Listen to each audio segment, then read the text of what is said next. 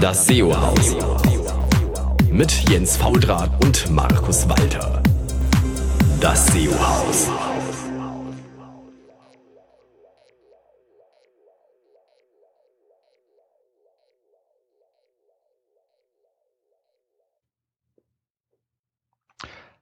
Hallo zusammen, hier ist wieder euer SEO-Haus hier im wunderschönen Berlin ist äh, Jens Faultrat.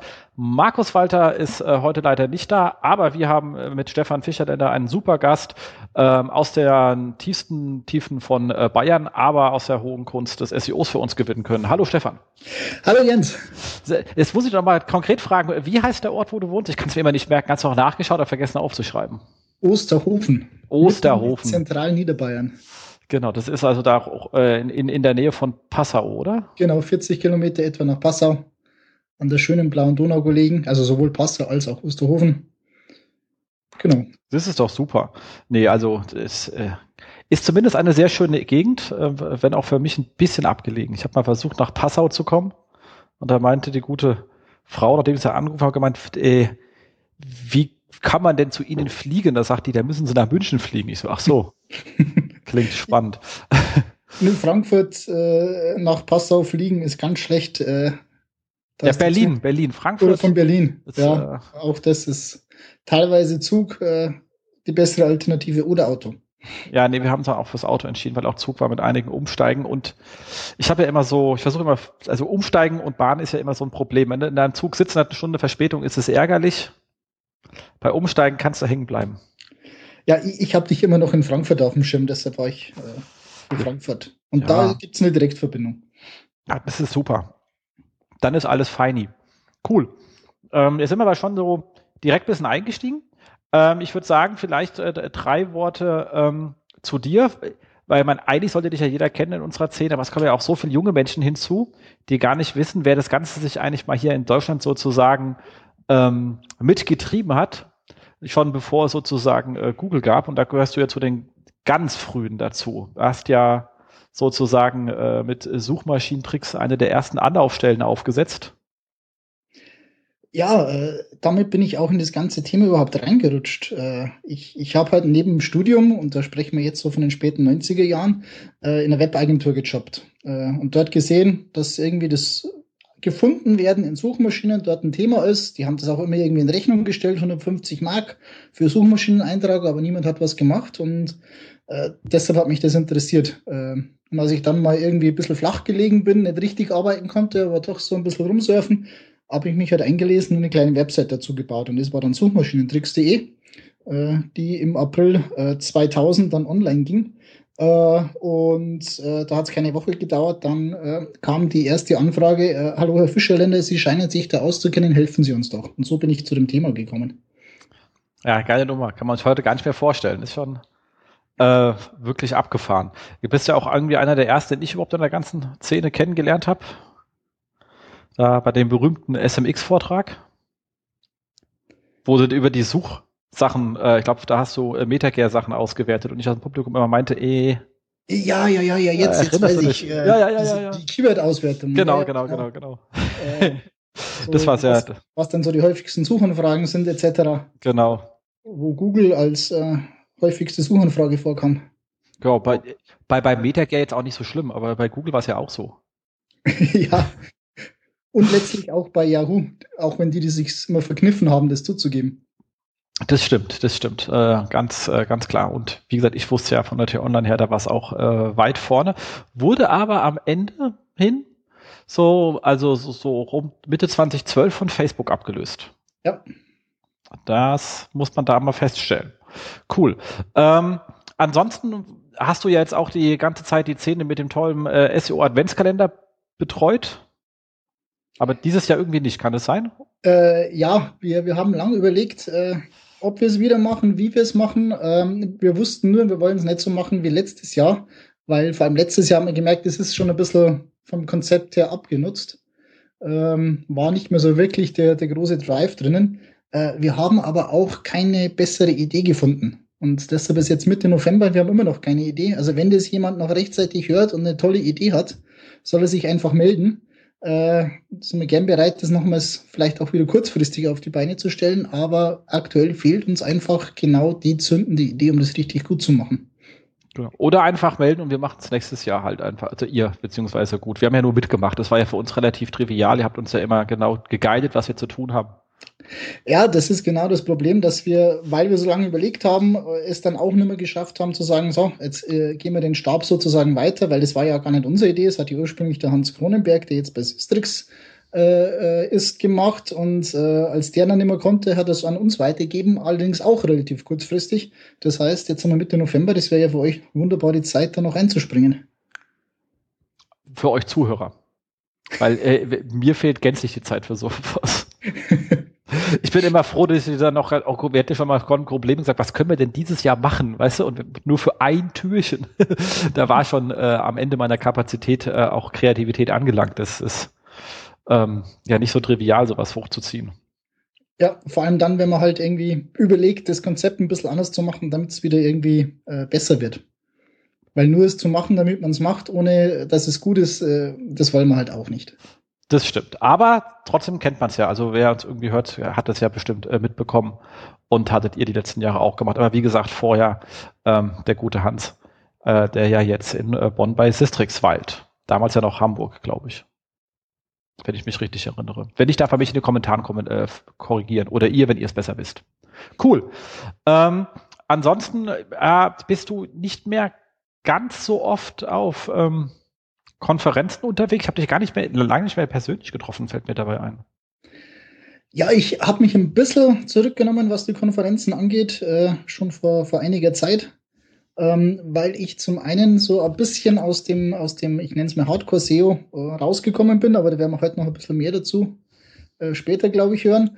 Und äh, zum anderen war es so, dass ich irgendwann gemerkt habe bei den Vorträgen, ich habe nicht mehr so das Feuer, äh, vor allem vorher nicht mehr das Lampenfieber. Und es war für mich so ein Anzeichen, wenn ich irgendwie zum Vortrag gehe und überhaupt nicht mehr nervös bin, dann stimmt irgendetwas nicht. Dann äh, brenne ich nicht mehr so dafür und äh, deshalb da ein bisschen zurückgenommen. Ähm, auf der Campix habe ich es immer noch versucht, äh, was Sinnvolles äh, rüberzubringen. Und ansonsten bin ich halt eigentlich nur noch auf der SEOCom in Salzburg als, als Gast mit dabei, sitzt er ja auch im Fachbeirat, ähm, wo ich mich hoffentlich sinnvoll einbringen kann. Und deshalb bin ich gar nicht mehr auf so viele Konferenzen unterwegs, ja. Ach, stimmt, den SEO-Com hatte ich letzten zwei Jahre nicht wegen Baby. Ähm, aber dieses Jahr bin ich wieder dabei. Da sehen wir uns ja. Das freut mich. Finde ich Dann cool. sehen wir uns, genau. Finde ich cool. Nee, aber ansonsten hast du äh, natürlich grundsätzlich recht. Also ähm, ich sehe das ja auch, wenn ich äh, immer die, die durch die äh, Agenda gehe und überlege, was kann man denn wo in welcher Konferenz einbringen. Äh, man hat so den Hang, die Sachen von, von 2008 nochmal zu erzählen, weil Leute es immer noch nicht machen. Verstehst du, was ist aber da sagt, was soll ich denn Neues erzählen? Ihr macht ja die Basics alle falsch. Also, Kinders. Ja, ja, genau das ist eine der ganz großen Schwierigkeiten bei den Konferenzen. Und umso bekannter man als Speaker auch ist, umso schwieriger, glaube ich, ist es, ähm, diese Gratwanderung hinzubekommen, dass man einerseits merkt, dass Leute grundlegende Sachen immer noch nicht machen, vielleicht mal gehört haben, aber einfach nicht umsetzen. Äh, und man gleichzeitig aber immer was Neues, Tolles präsentieren muss. Und es ist halt verdammt schwierig in diesem Bereich SEO was Neues, Tolles zu vermitteln, wenn die Basics irgendwie bei vielen noch fehlen. Absolut richtig. Also was ich da immer sehr, wenn ich da auch wirklich sehr mag als Vortragender, sorry, meine Hörer wissen, weil ich so oft sage, ist halt Markus Höfner, der macht das halt immer sehr, sehr hands-on und mhm. sehr klar, wie man vorgeht. Also das finde ich, und, und ohne irgendwie Magie und Coolness oder so, sondern da geht man raus und wenn man das noch nicht wusste, weiß man danach, wie man es machen muss. Das finde ich immer sehr angenehm. Ja, da gibt es einige, die da, die da, wirklich gut sind und die bewundere ich auch, äh, die diesen Spagat äh, schaffen. Mir fällt das immer sehr, sehr schwer. Ja, ich hüpfe immer ein bisschen über die Bühne, mache so ein bisschen Steve Ballmer und schimpfe und dann sind die Leute trotzdem glücklich. cool. Nee, gut, dann würde ich sagen, bevor wir uns hier total verquatschen, ähm, habe ich noch ein bisschen Housekeeping zu machen, ganz kurz. Und zwar ein Glückwunsch an den äh, Daniel äh, Weimann. Der hat nämlich das, ähm, ähm, den Impact-Zugang von OnPatch.org gewonnen, inklusive seinem äh, Swag-Paket, whatever that means. Ich bin zu alt für solche Begriffe, ich weiß nicht, was es ist, aber du kannst ja in den Kommentaren schreiben, was eigentlich ein Swag-Paket ist. Ich habe mich schon die ganze Zeit gefragt, was das ist. Wie gesagt, ich bin zu alt mit solchen Begriffen und meine Tochter wird anderthalb, kann mir das auch noch nicht erklären. Wahrscheinlich weiß es, erklärt es mir aber nicht. Ähm, und äh, danke an die ganzen Hörer, die uns bei iTunes kommentiert haben, ist jetzt oder und bewertet haben, ist schon einiges zusammengekommen. Ich hänge mal einen Link rein und jeder, der Lust hat, kann da noch hinterher kommentieren, weil das tut uns einfach gut und bringt uns äh, hoffentlich auch den einen oder anderen Hörer, weil das natürlich auch für iTunes gar nicht so verkehrt ist, wenn man da gut auffindbar ist. Wenn wir nachher nochmal kurz drauf eingehen, zwar nicht auf iTunes, aber auf so ein paar andere Sachen. Und damit würden wir auch direkt mal zu unseren sehr individuellen äh, Vier-Wochen-Rückblick kommen. Also was ist so durch unsere Timelines geflattert und wurde auch geklickt. Also ähm, genau. Und zwar hat da ähm, äh, hat äh, SEO Table etwas von äh, Google wiedergegeben. Und zwar, dass Google jetzt ähm, offiziell mal gesagt hat, äh, gedacht haben wir uns jetzt ja schon alle, dass sie Links, die nur Text sind, durchaus ähm, erkennen und verstehen, ähm, dass die allerdings ähm, keine Linksignale weitergeben. Aber zumindest finden sie die URL. Auch schon mal was. Ja, man, man hat es ja schon äh, oft in den Logfiles gesehen, dass die alles, was irgendwie nach URL aussieht, nehmen äh, und zu crawlen versuchen. Ähm, deshalb war das irgendwie zu erwarten. Richtig gestolpert bin ich aber darüber, dass der John Müller da tatsächlich äh, wohl wörtlich von PageRank gesprochen hat, der nicht weiter, äh, weitergegeben wird. Das stimmt. Das stimmt so, ja, da wir ja eh keinen mehr sehen und die Dinger nicht aktualisiert werden, kann uns das ja schon fast wieder Latte sein. Äh, das war genau das, was ich mich da, als ich das so gelesen habe, gefragt habe. Äh, hat er das einfach aus alter Gewohnheit gesagt, PageRank als Platzhalter für alles, was irgendwie mit Linksignalen zu tun hat? Oder meint er bewusst äh, diesen alten PageRank, äh, um äh, nicht sagen zu müssen, aber manche äh, Linksignale werden vielleicht doch davon beeinflusst? Absolut, absolut. Definitiv. Ah, naja, aber zum, und wie gesagt, ist jetzt einfach mal offiziell. Ist auch mal was Schönes, wenn man was Offizielles von Google hat. Kommen wir zum nächsten Thema. Und zwar die Kollegen von Sistrix haben sich mit Klickwahrscheinlichkeiten in der Google SERP auseinandergesetzt, ähm, indem sie Daten aus der Google Search Konsole von Kunden, die ihr Tool nutzen, um die Google Search Konsole Daten länger als 90 Tage, also einfach die Daten hochladen zu Sistrix und die ihnen eine Genehmigung dafür gegeben haben. Das ist ganz wichtig, dass sie da auch selber reinschauen und auswerten dürfen. Ähm, haben die sich angeschaut und dazu einige Daten hochge äh, hochgezogen. Ähm, ich verlinke den Artikel. Ich möchte ihn jetzt nicht im Gänze wiedergeben, weil ich inhaltlich mit dem Artikel ein paar Probleme habe. Hier sind zwar ein paar Aufteilungen drin, aber die Aggregationsstufe, und das gilt für sämtliche Klickstudien, die ich kenne, ist halt einfach ähm, so hoch, dass es einfach keine Aussagekraft mehr hat, weil ähm, war schon bei den AOL-Daten von 2005 genau das gleiche Problem. Ich kann das machen. Das ist alles mathematisch korrekt, was die Kollegen da machen. Da gibt's gar nichts dran zu rütteln. Äh, es hilft mir bloß bei der Arbeit nicht weiter, weil ähm, das Klickverhalten hängt unwahrscheinlich stark von der Suchmotivation ab und da die hier nicht auseinandergedröselt wird, sondern Navigational und äh, Informational Transactional komplett zusammengeworfen werden, nutzt mir das nichts, wenn ich mir eine einzelne Suchanfrage betrachte oder ein Balk von Suchanfragen, von denen ich weiß, dass sie eben äh, informational sind, weil dann das Klickverhalten halt massiv abweicht und es geht halt in diesem, wenn ich zusammenwerfe, schlicht und ergreifend unter. Das ist so eine generelle Kritik, die ich daran habe.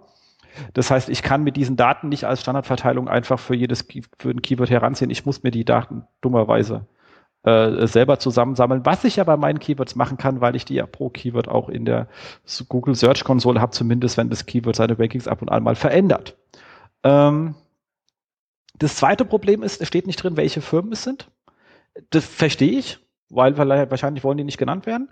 Ähm, ist natürlich blöd, dann den Datensatz äh, einzuschätzen. Also wie allgemeingültig ist er denn überhaupt?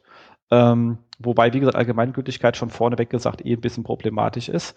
Ähm, was spannend ist, ist der Ländervergleich, weil wenn ich alles zusammenwerfe, dann ist es natürlich, kann ich die Länder trotzdem unter anderem äh, ähm, betrachten, was natürlich hier dann wieder das Problem ist, da ich die Marken nicht kenne, weiß ich nicht, wie stark die Marken sind in den Ländern. Und wenn jetzt zum Beispiel ähm, hier gesagt wird, das muss ich mal ganz kurz doch reinschauen in den ganzen Text, dass die Leute in Spanien ähm, höhere Klickwahrscheinlichkeit auf Position 1 haben und sagen wir mal, im Datensatz waren fünf Firmen drin, die einen wahnsinnig starken Brand und damit viele Brand-Searches in Spanien haben, kann das schon das Ergebnis verfälscht haben. Ähm, kann sein, muss nicht sein. Ich kann es noch nicht beurteilen, weil mir eben die Grundlage fehlt, ähm, das zu beurteilen. Ähm, und was auch ganz wichtig ist, diese Klickstudien gehen davon aus, dass ein Nutzer, wenn er sucht, äh, also die sehen halt immer eine SERP plus einen Klick.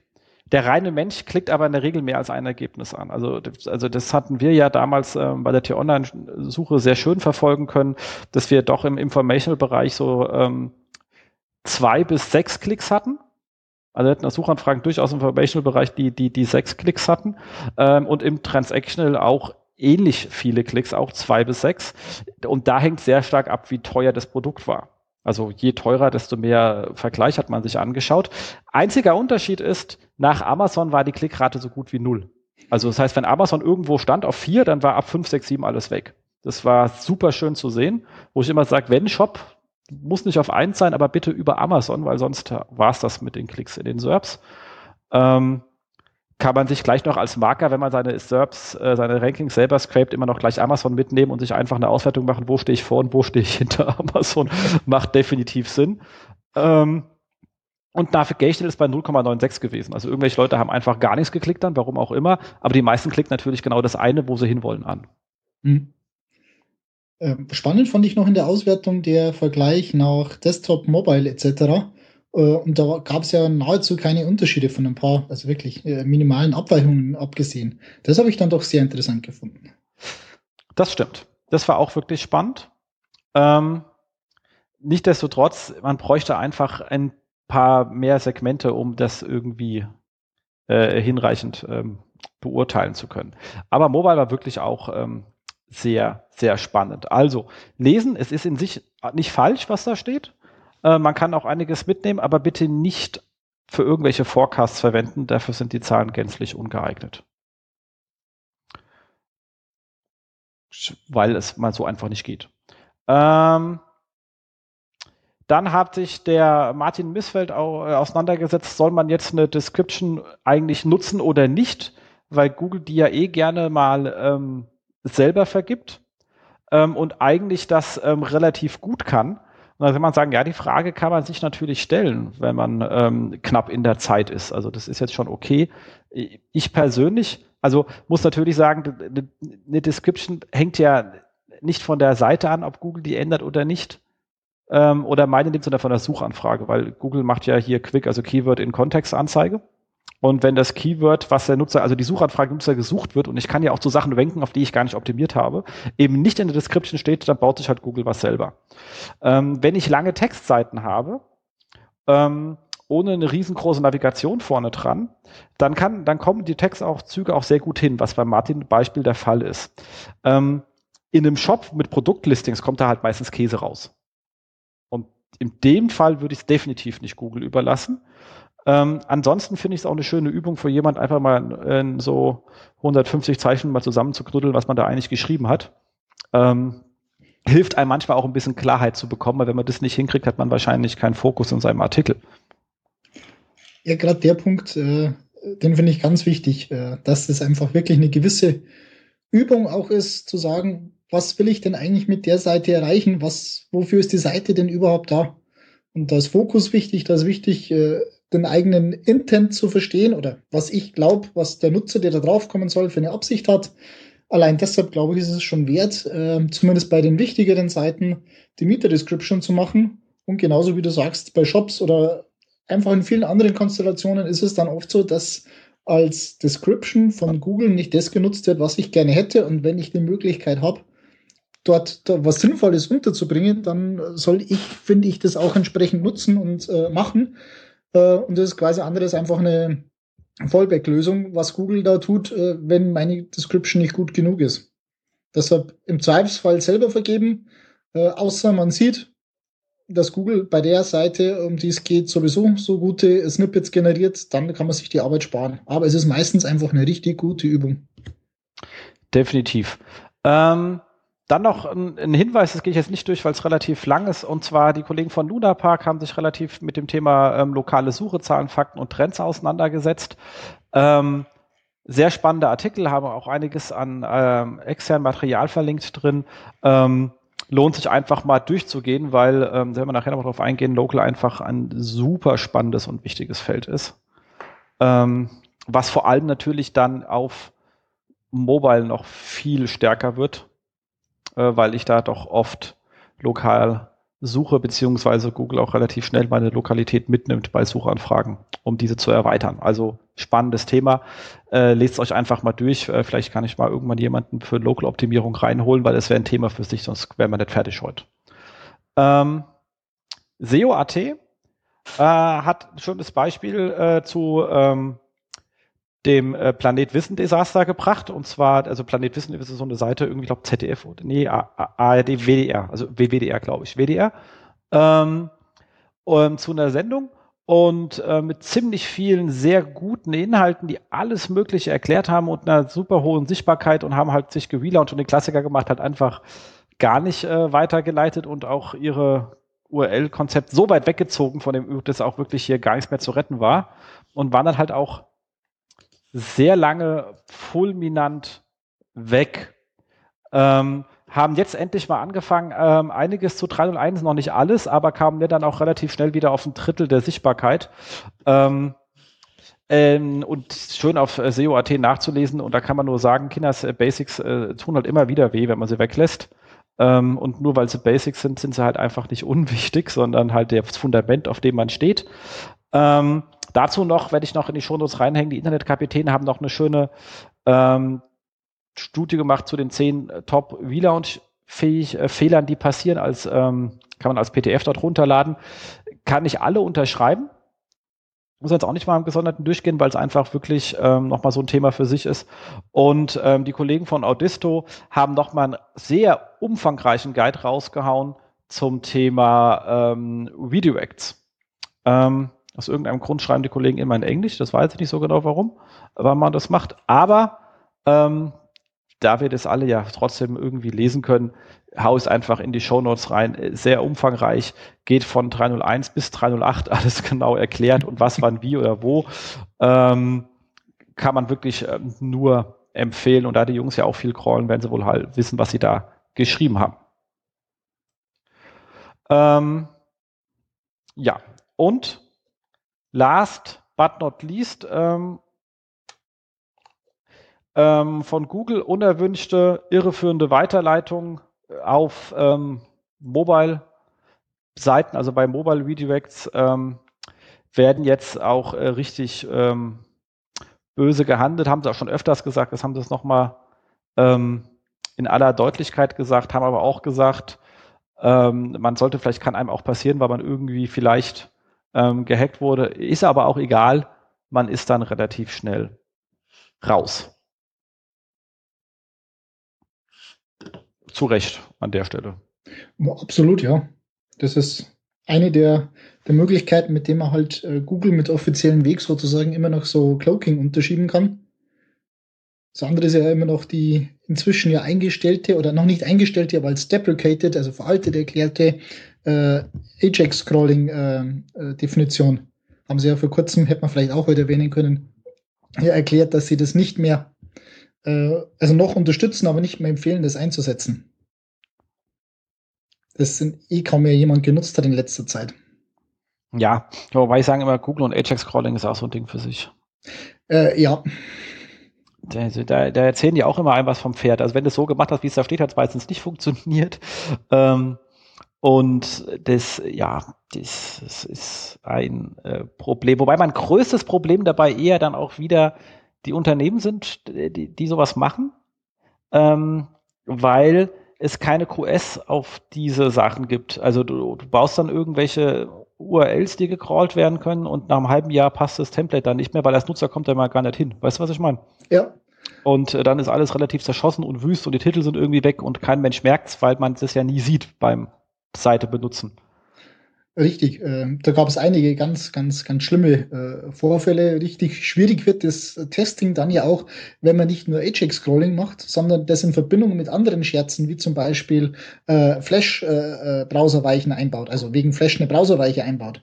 Ähm, da ist dann überhaupt nicht mehr klar, was in welchem Fall ausgeliefert werden soll, mit dem Ergebnis, ähm, dass äh, bei einem äh, Brand, der natürlich für seinen Brandnamen, weil er in Deutschland recht bekannt ist, Jahr und Tag auf Platz 1 rankte, ist er plötzlich auf Position irgendwie 60 plus abgestürzt weil die, die Startseite seines Brand äh, rausgeflogen war und halt äh, eine Unterseite kam halt dann erst auf 69.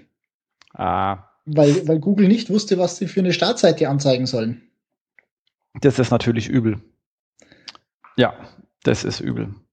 Deshalb da wirklich aufpassen und äh, das ist eine, eine, da kann man ganz viel, kann man ganz viel kaputt machen dabei. Ja, ich bin ja eh, wie gesagt, ich bin ja wirklich da kein Freund von diesem ganzen ähm, Ver-Ajax da rein rum. Das ist immer irgendwie, weiß ich auch nicht. Es funktioniert dauerhaft einfach irgendwie nicht. Genau, cool. Aber damit sind wir fertig und kommen endlich zu dem Thema, das du mitgebracht hast. Und zwar hast du einen sehr spannenden Artikel, daraufhin habe ich dich also auch gleich kontaktiert, in den äh, Web, mal, äh, in der Website Boosting, was da tut, Website Boosting geschrieben. Äh, und zwar ähm, Cuvades SEO. Mhm. Und bist da ja relativ kritisch mit der Branche umgegangen. Das bin ich auch kein Freund davon, dass ich äh, die Branche nonstop lobe. Deswegen dachte ich gleich, das passt ja. Und da kann man ja mal so ein bisschen durch deine Thesen gehen. Ich habe mir ein paar Stichpunkte aufgeschrieben, aber ich gebe das Wort erstmal an dich, weil du hast ja erstmal was gedacht, warum du diesen Artikel geschrieben hast. Also finde ich mal schön, was das war eigentlich so die grundlegende Motivation. Ja, Ausgangspunkt war, dass ich über die letzten Jahre hinweg eigentlich beobachtet habe, äh, dass sich bei SEO einiges ändert, äh, jetzt auch in den Grundlagen ändert. Ähm, hatte da längere Zeit Schwierigkeiten, überhaupt auch das für mich zu, zu fassen, was denn da eigentlich so anders ist. Ich meine, man liest und hört das, äh, aber was bedeutet das dann grundlegend? Ähm, und da gab es dann äh, im Frühjahr 2013 einen Artikel vom Rand Fishkin, oder so ein, so ein Webmaster Friday, ähm, den er so schön überschrieben hat mit SEO is bigger than just SEO. Und das war für mich äh, so der die Initialzündung zu sagen, ja, genau das, was da drin steht, äh, in diesem einen kurzen Satz ist das, was ich eigentlich schon ein ganzes Jahr äh, mit mir im Hinterkopf rumtrage und, und kann es nicht auf den Punkt bringen. Ähm, und was da ja alles, äh, wer das nicht gesehen hat, soll sich das bei Moscom unbedingt mal anschauen. Was da drin steht, ist, dass halt SEO nicht einfach nur mehr das klassische SEO ist, wie es wir seit vielen Jahren äh, gelernt hatten, sondern dass halt die ganzen Thematiken, Nutzersignale, Brandfaktoren etc. eine Rolle spielen und die sich natürlich auch auf die Arbeit als SEOs auswirken. Ähm, das war für mich so der Ansatz, da tiefer und äh, drüber nachzudenken, was heißt denn das überhaupt? Und wir haben dann auch in unserer Arbeit mit Kunden festgestellt, dass wir zum Teil Kunden verloren haben, die sich äh, äh, quasi verabschiedet haben aus unserer Zusammenarbeit mit dem höchsten Lob, das sie uns eigentlich nur zukommen lassen können und gleichzeitig aber mit der Anmerkung, ja, es tut uns leid, aber wir kommen nicht mehr damit nach, das, was äh, wir von euch empfohlen bekommen haben, auch umzusetzen. Ja, und das, das ist ich. Und das ist etwas, glaube ich, was für viele SEOs, die jetzt mehr als immer nur Link-Building für den Kunden gemacht haben, ein, äh, ein Problem oder eine Herausforderung auf alle Fälle ist, Nämlich SEO ist nur noch zu einem kleinen Prozentsatz SEO und zu einem sehr großen Prozentsatz das Produkt gut zu machen. Und das ist aus meiner Sicht eine komplette Änderung der ganzen Arbeitsweise. Und ich habe immer erwartet, dass sich das auch in der Branche irgendwo widerspiegelt, sich das stärker zum Beispiel in den Themen von Konferenzen widerspiegelt. Ähm, und habe dann zum Beispiel äh, festgestellt auf der letzten Campix, gab es, ich glaube, neun Vorträge nach wie vor über Link-Building und nur ein oder zwei, wo es irgendwie um Mobile-Themen ging und nur einen um, um YouTube. Also für mich ein Missverhältnis, ein extremes Missverhältnis zwischen dem, was im, ich sage jetzt mal bewusst Internet passiert äh, und dem, was wir so als SEO auch in unserer gewissen Blase ein bisschen wahrnehmen. Und das ging halt dann so weit bis hin dazu, dass, äh, wenn ich mit Menschen gesprochen habe aus der Branche über äh, YouTube-Optimierung, äh, und ob denn das nicht spannend wäre für Konferenzen zum Beispiel etc., kam dann eher, naja, äh, das ist doch ein alter Hut, weiß doch jeder, wie es geht. Äh, aber es hat uns halt auch irgendwie zehn Jahre lang nicht davon abgehalten, ähm, alle Details äh, des Link-Buildings äh, zu diskutieren in Konferenzen und Blogbeiträgen und Foren, äh, auch wenn da im Prinzip klar war, wie es geht. Und das war für mich so, so ein paar Punkte, die, die mir äh, den Anstoß gegeben haben, zu sagen, da ein bisschen äh, umfassender drüber nachzudenken, zu schauen, was hat sich denn alles äh, geändert oder was ändert sich denn gerade ähm, und welche Auswirkungen hat das Ganze halt dann auch auf äh, SEO. Und wenn man da mal anfängt, sich mit Zahlen zu beschäftigen, stellt man halt fest, dass wir tatsächlich teilweise in so ein bisschen Blase sind. Ähm, und was mir auch ganz wichtig war, steht auch so im Artikel, das ist ja nichts, was ich jetzt von außen oder gar von oben als großer äh, SEO-Weiser da festgestellt habe, sondern ich habe festgestellt, dass ich genau die Punkte, die ich da drin äh, kritisch äh, aufgreife, auch selber die ganze Zeit ignoriert habe oder nicht in der gebotenen Intensität für mich betrachtet habe. Also das ist sehr viel auch, auch Selbstkritik und Selbstbespiegelung. Da gebe ich dir recht. Also A gebe ich, äh, ich gebe dir dann in, in, in sehr vielen recht, bis auf ein, und ich glaube, da war es jetzt auch kritischer zu dir, als es äh, der, der, der äh, sein müsste. Ähm, ich war ja von Haus aus ähm, Product Manager. So, also ich, meine, ich habe irgendwann studiert, war der Telekom Product Manager Search und bin dann von da zu SEO gegangen. Ähm, aber man, man macht eigentlich ähm, Product Management, wenn man SEO macht, weil ich sage immer, man denkt ja von, von Suche bis zur Konversion. Ähm, weil Traffic organisieren, da ich hier halt Katzenbilder drauf. Oder wie hat früher unser Leiter Unterhaltung gesagt, äh, V-Draht, wenn ich mehr Traffic brauche, dann mache ich mehr Titten auf die Startseite. O-Ton Zitat. Hat er natürlich recht, geht. Ob das zielführend ist, ist eine andere Frage. Funktionieren tut's.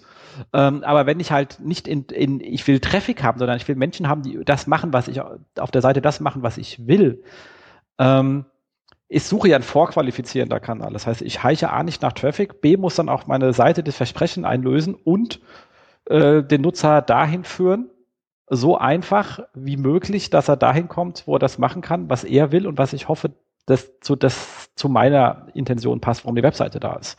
Ähm, das habe ich schon immer von vorne bis also hinten versucht zu betrachten und ich glaube, das hast du eigentlich auch immer. Ähm, vielleicht ein bisschen impliziter. Ähm, aber du hast mir immer den Eindruck gemacht, dass du bei Webseiten von vorne bis hinten sagst, was äh, die Navigation macht auch für die Nutzer einfach keinen Sinn. Ja, das, das habe ich natürlich versucht, ähm, aber mir geht es eher um so Fragen wie, äh, wie ändert die mobile Nutzung SEO? Äh, Sprachsuchen zum Beispiel funktioniert natürlich ganz anders, äh, als einfach ein Keyword einzutippen.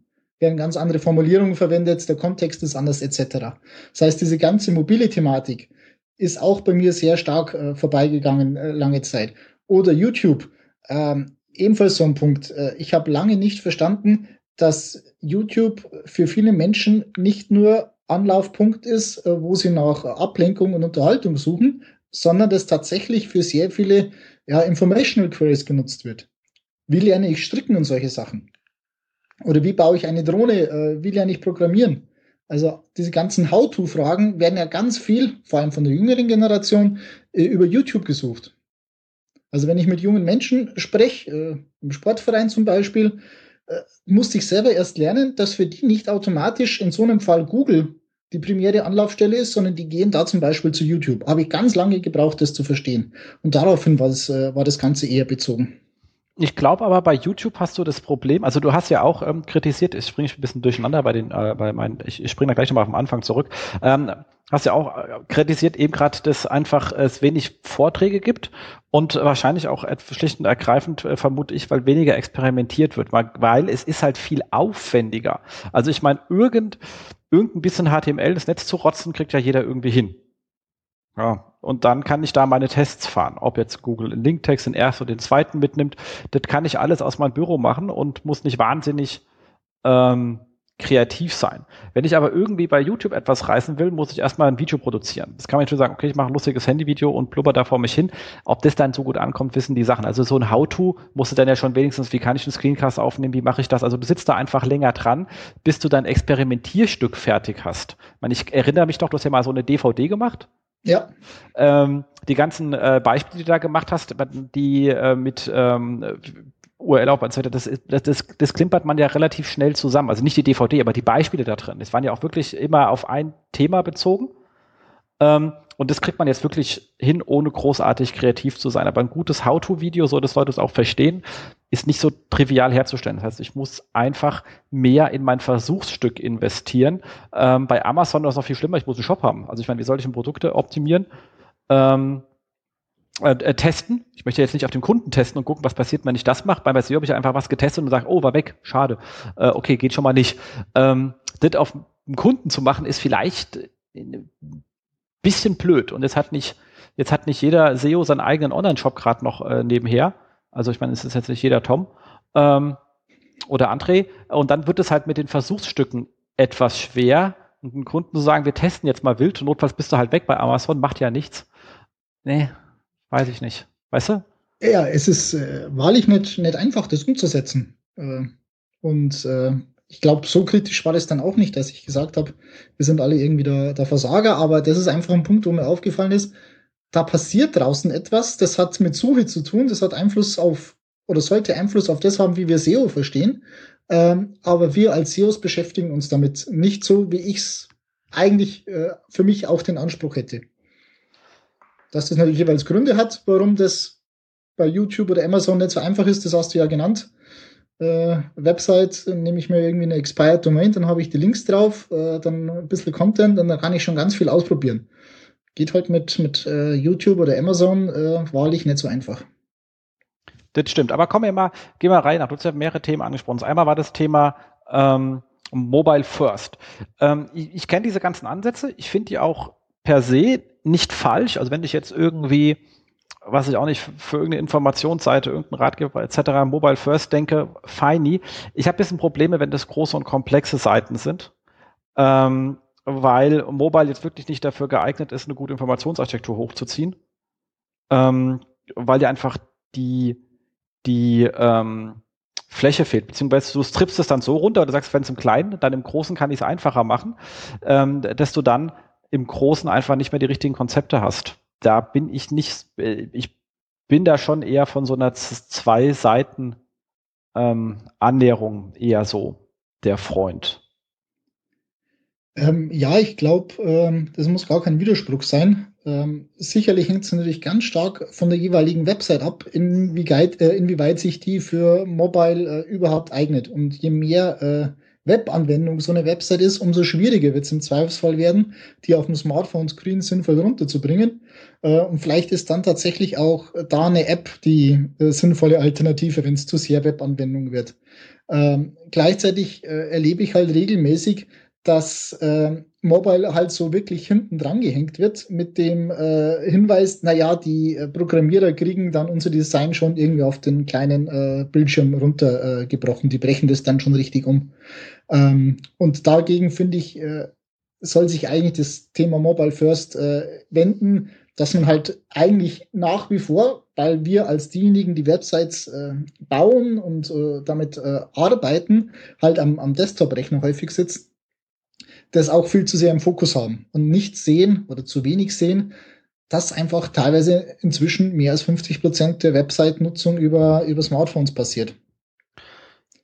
Ja, da bin ich voll bei dir. Wobei ich glaube, dass das, das SEO für den Mobile, also für also SEO für mobile Seiten, glaube ich, kriegen wir alle noch irgendwo gebacken. Ich glaube, was uns komplett abgeht, äh, ist äh, das Nutzerverhalten auf den Seiten.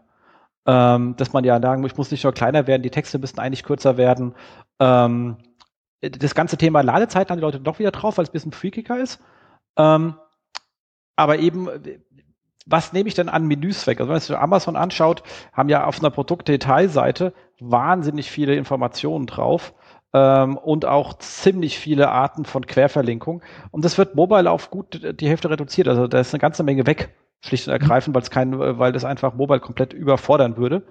Ähm, und aber das Thema, wie funktioniert ein Bestellprozess? Funktioniert der richtig? Kann, können die Nutzer ordentlich, wie, wie, wie weit lesen die den Kram überhaupt? Ähm, was brauchen die wirklich, um zu konvertieren? Also, das sind jetzt SEO nachgelagerte Prozesse, aber ich finde immer sehr wichtig, die gleich von vornherein mitzudenken, weil, wie gesagt, sonst macht es keinen Sinn, dass ich Traffic auf die Seite hole, wenn keiner was macht. Ähm, das, da, da sind wir wirklich auch äh, in, in der Regel zu, zu wenig ähm, dran. Du hast ja vorher gesagt, SEO ist äh, sehr viel äh, Produktmanagement. Äh, und genau von diesem Gedanken ausgehend bin ich eben der Ansicht, wir müssen uns als SEO auch um dieses Thema mobile Website-Nutzung kümmern und eben das genau mit, mit dem Kopf haben. Ähm, und da auch aufpassen, dass wir nicht so vorschnell sagen, ja, ich brauche ja bei Mobile müssen die Texte kürzer sein, äh, weil ein großer Teil der Mobile-Nutzung heißt, Mobile heißt ja Smartphone-Nutzung, passiert ja lustigerweise ja gar nicht äh, unterwegs, sondern passiert ja zu Hause auf der Couch, wo ich halt äh, mein Smartphone oder vielleicht nur mein Tablet äh, da liegen habe.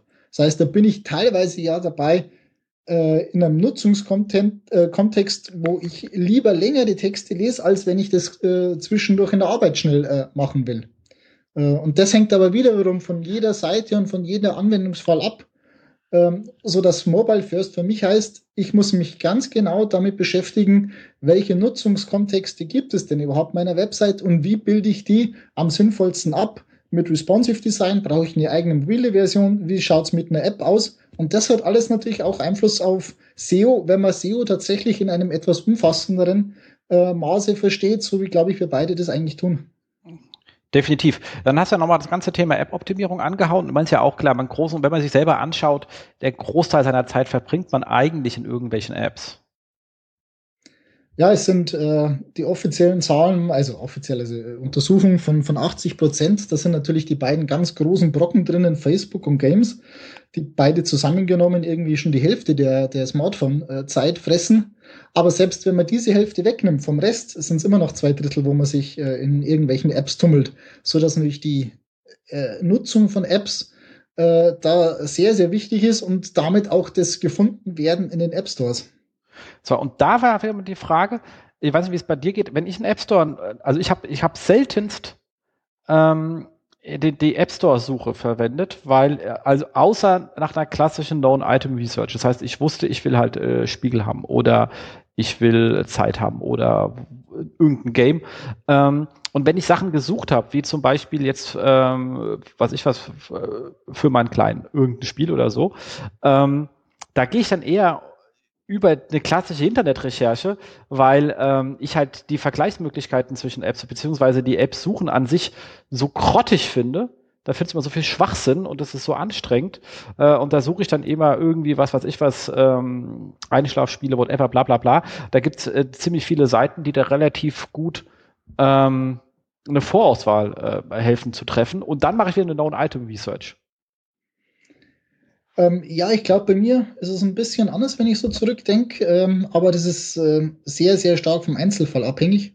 Ähm, was mich aber eher überzeugt hat, warum das tatsächlich auch genutzt wird, ist, dass es ein äh, Ferienhausportal gibt in Deutschland. Äh, ich will es jetzt nicht nennen, aber wir kennen es beide. Und ich habe gerade noch was nachgesehen. Äh, die haben 13 verschiedene iPhone-Apps im App Store. Geil. Der Datenbestand ist, ohne das überprüft zu haben, bei allen gleich. Das sind halt äh, für 13 verschiedene Regionen beziehungsweise äh, Suchbegriffe optimiert. Ja, kann man, ähm, kann man machen. Kann man ähm, machen und ich glaube, es funktioniert auch und es gab letztes Jahr auch auf der SEO-Com dazu einen Vortrag und wo sie das auch vorgestellt haben. Äh, und das ist halt SEO wie ja, 2001 oder so oder eigentlich noch früher. Ähm, Google hat jetzt, äh, Google sage ich schon, Apple hat jetzt auch ein bisschen aufgeräumt, so dass es nicht mehr ganz so sehr äh, einfach ist, so SERP Domination zu betreiben. Ähm, aber vor einem Jahr war es noch so, dass man da irgendwie nach Ferienhaus, man gesucht hat, war, war diese Firma mit drei oder vier Apps in den Top 6 vertreten. Krass. Wobei es natürlich dann auch wieder die Frage ist, ich bin ja eher so ein Freund, glaube, was relativ gut funktioniert, sind halt die ganzen Toplisten in den äh, Kategorien, Subkategorien etc. Da klickt man sich ja dann doch mal also mittlerweile nicht mehr keine Zeit mehr, aber früher habe ich mal ganz gerne so durchgeguckt und geguckt, was gibt's denn da eigentlich alles so für Kram. Ähm, jetzt wird es wahrscheinlich keine Kategorie geben, naja, für Reisen vielleicht schon, ähm, sicherlich, aber jetzt keine Unterkategorie für, für, für, für Ferienhausanbieter. Aber wenn es für mich eine relevante Kategorie gibt, möchte ich natürlich meine Nutzersignale, wenn es geht, lieber auf einer App sammeln, weil dann komme ich in der Kategorie schneller vorwärts. Das sind natürlich schon so spannende Fragestellungen. Genau. Äh, App äh, Store Optimierung ist halt nicht nur Keyword, spezifische Optimierung, sondern sehr stark natürlich auch die Optimierung dafür, in den Kategorien gefunden zu werden, was wieder sehr viel natürlich damit zu tun hat, wie viele Installationen hat das Ding, äh, welche Bewertungen hat es, welche äh, Retention Rate und so weiter.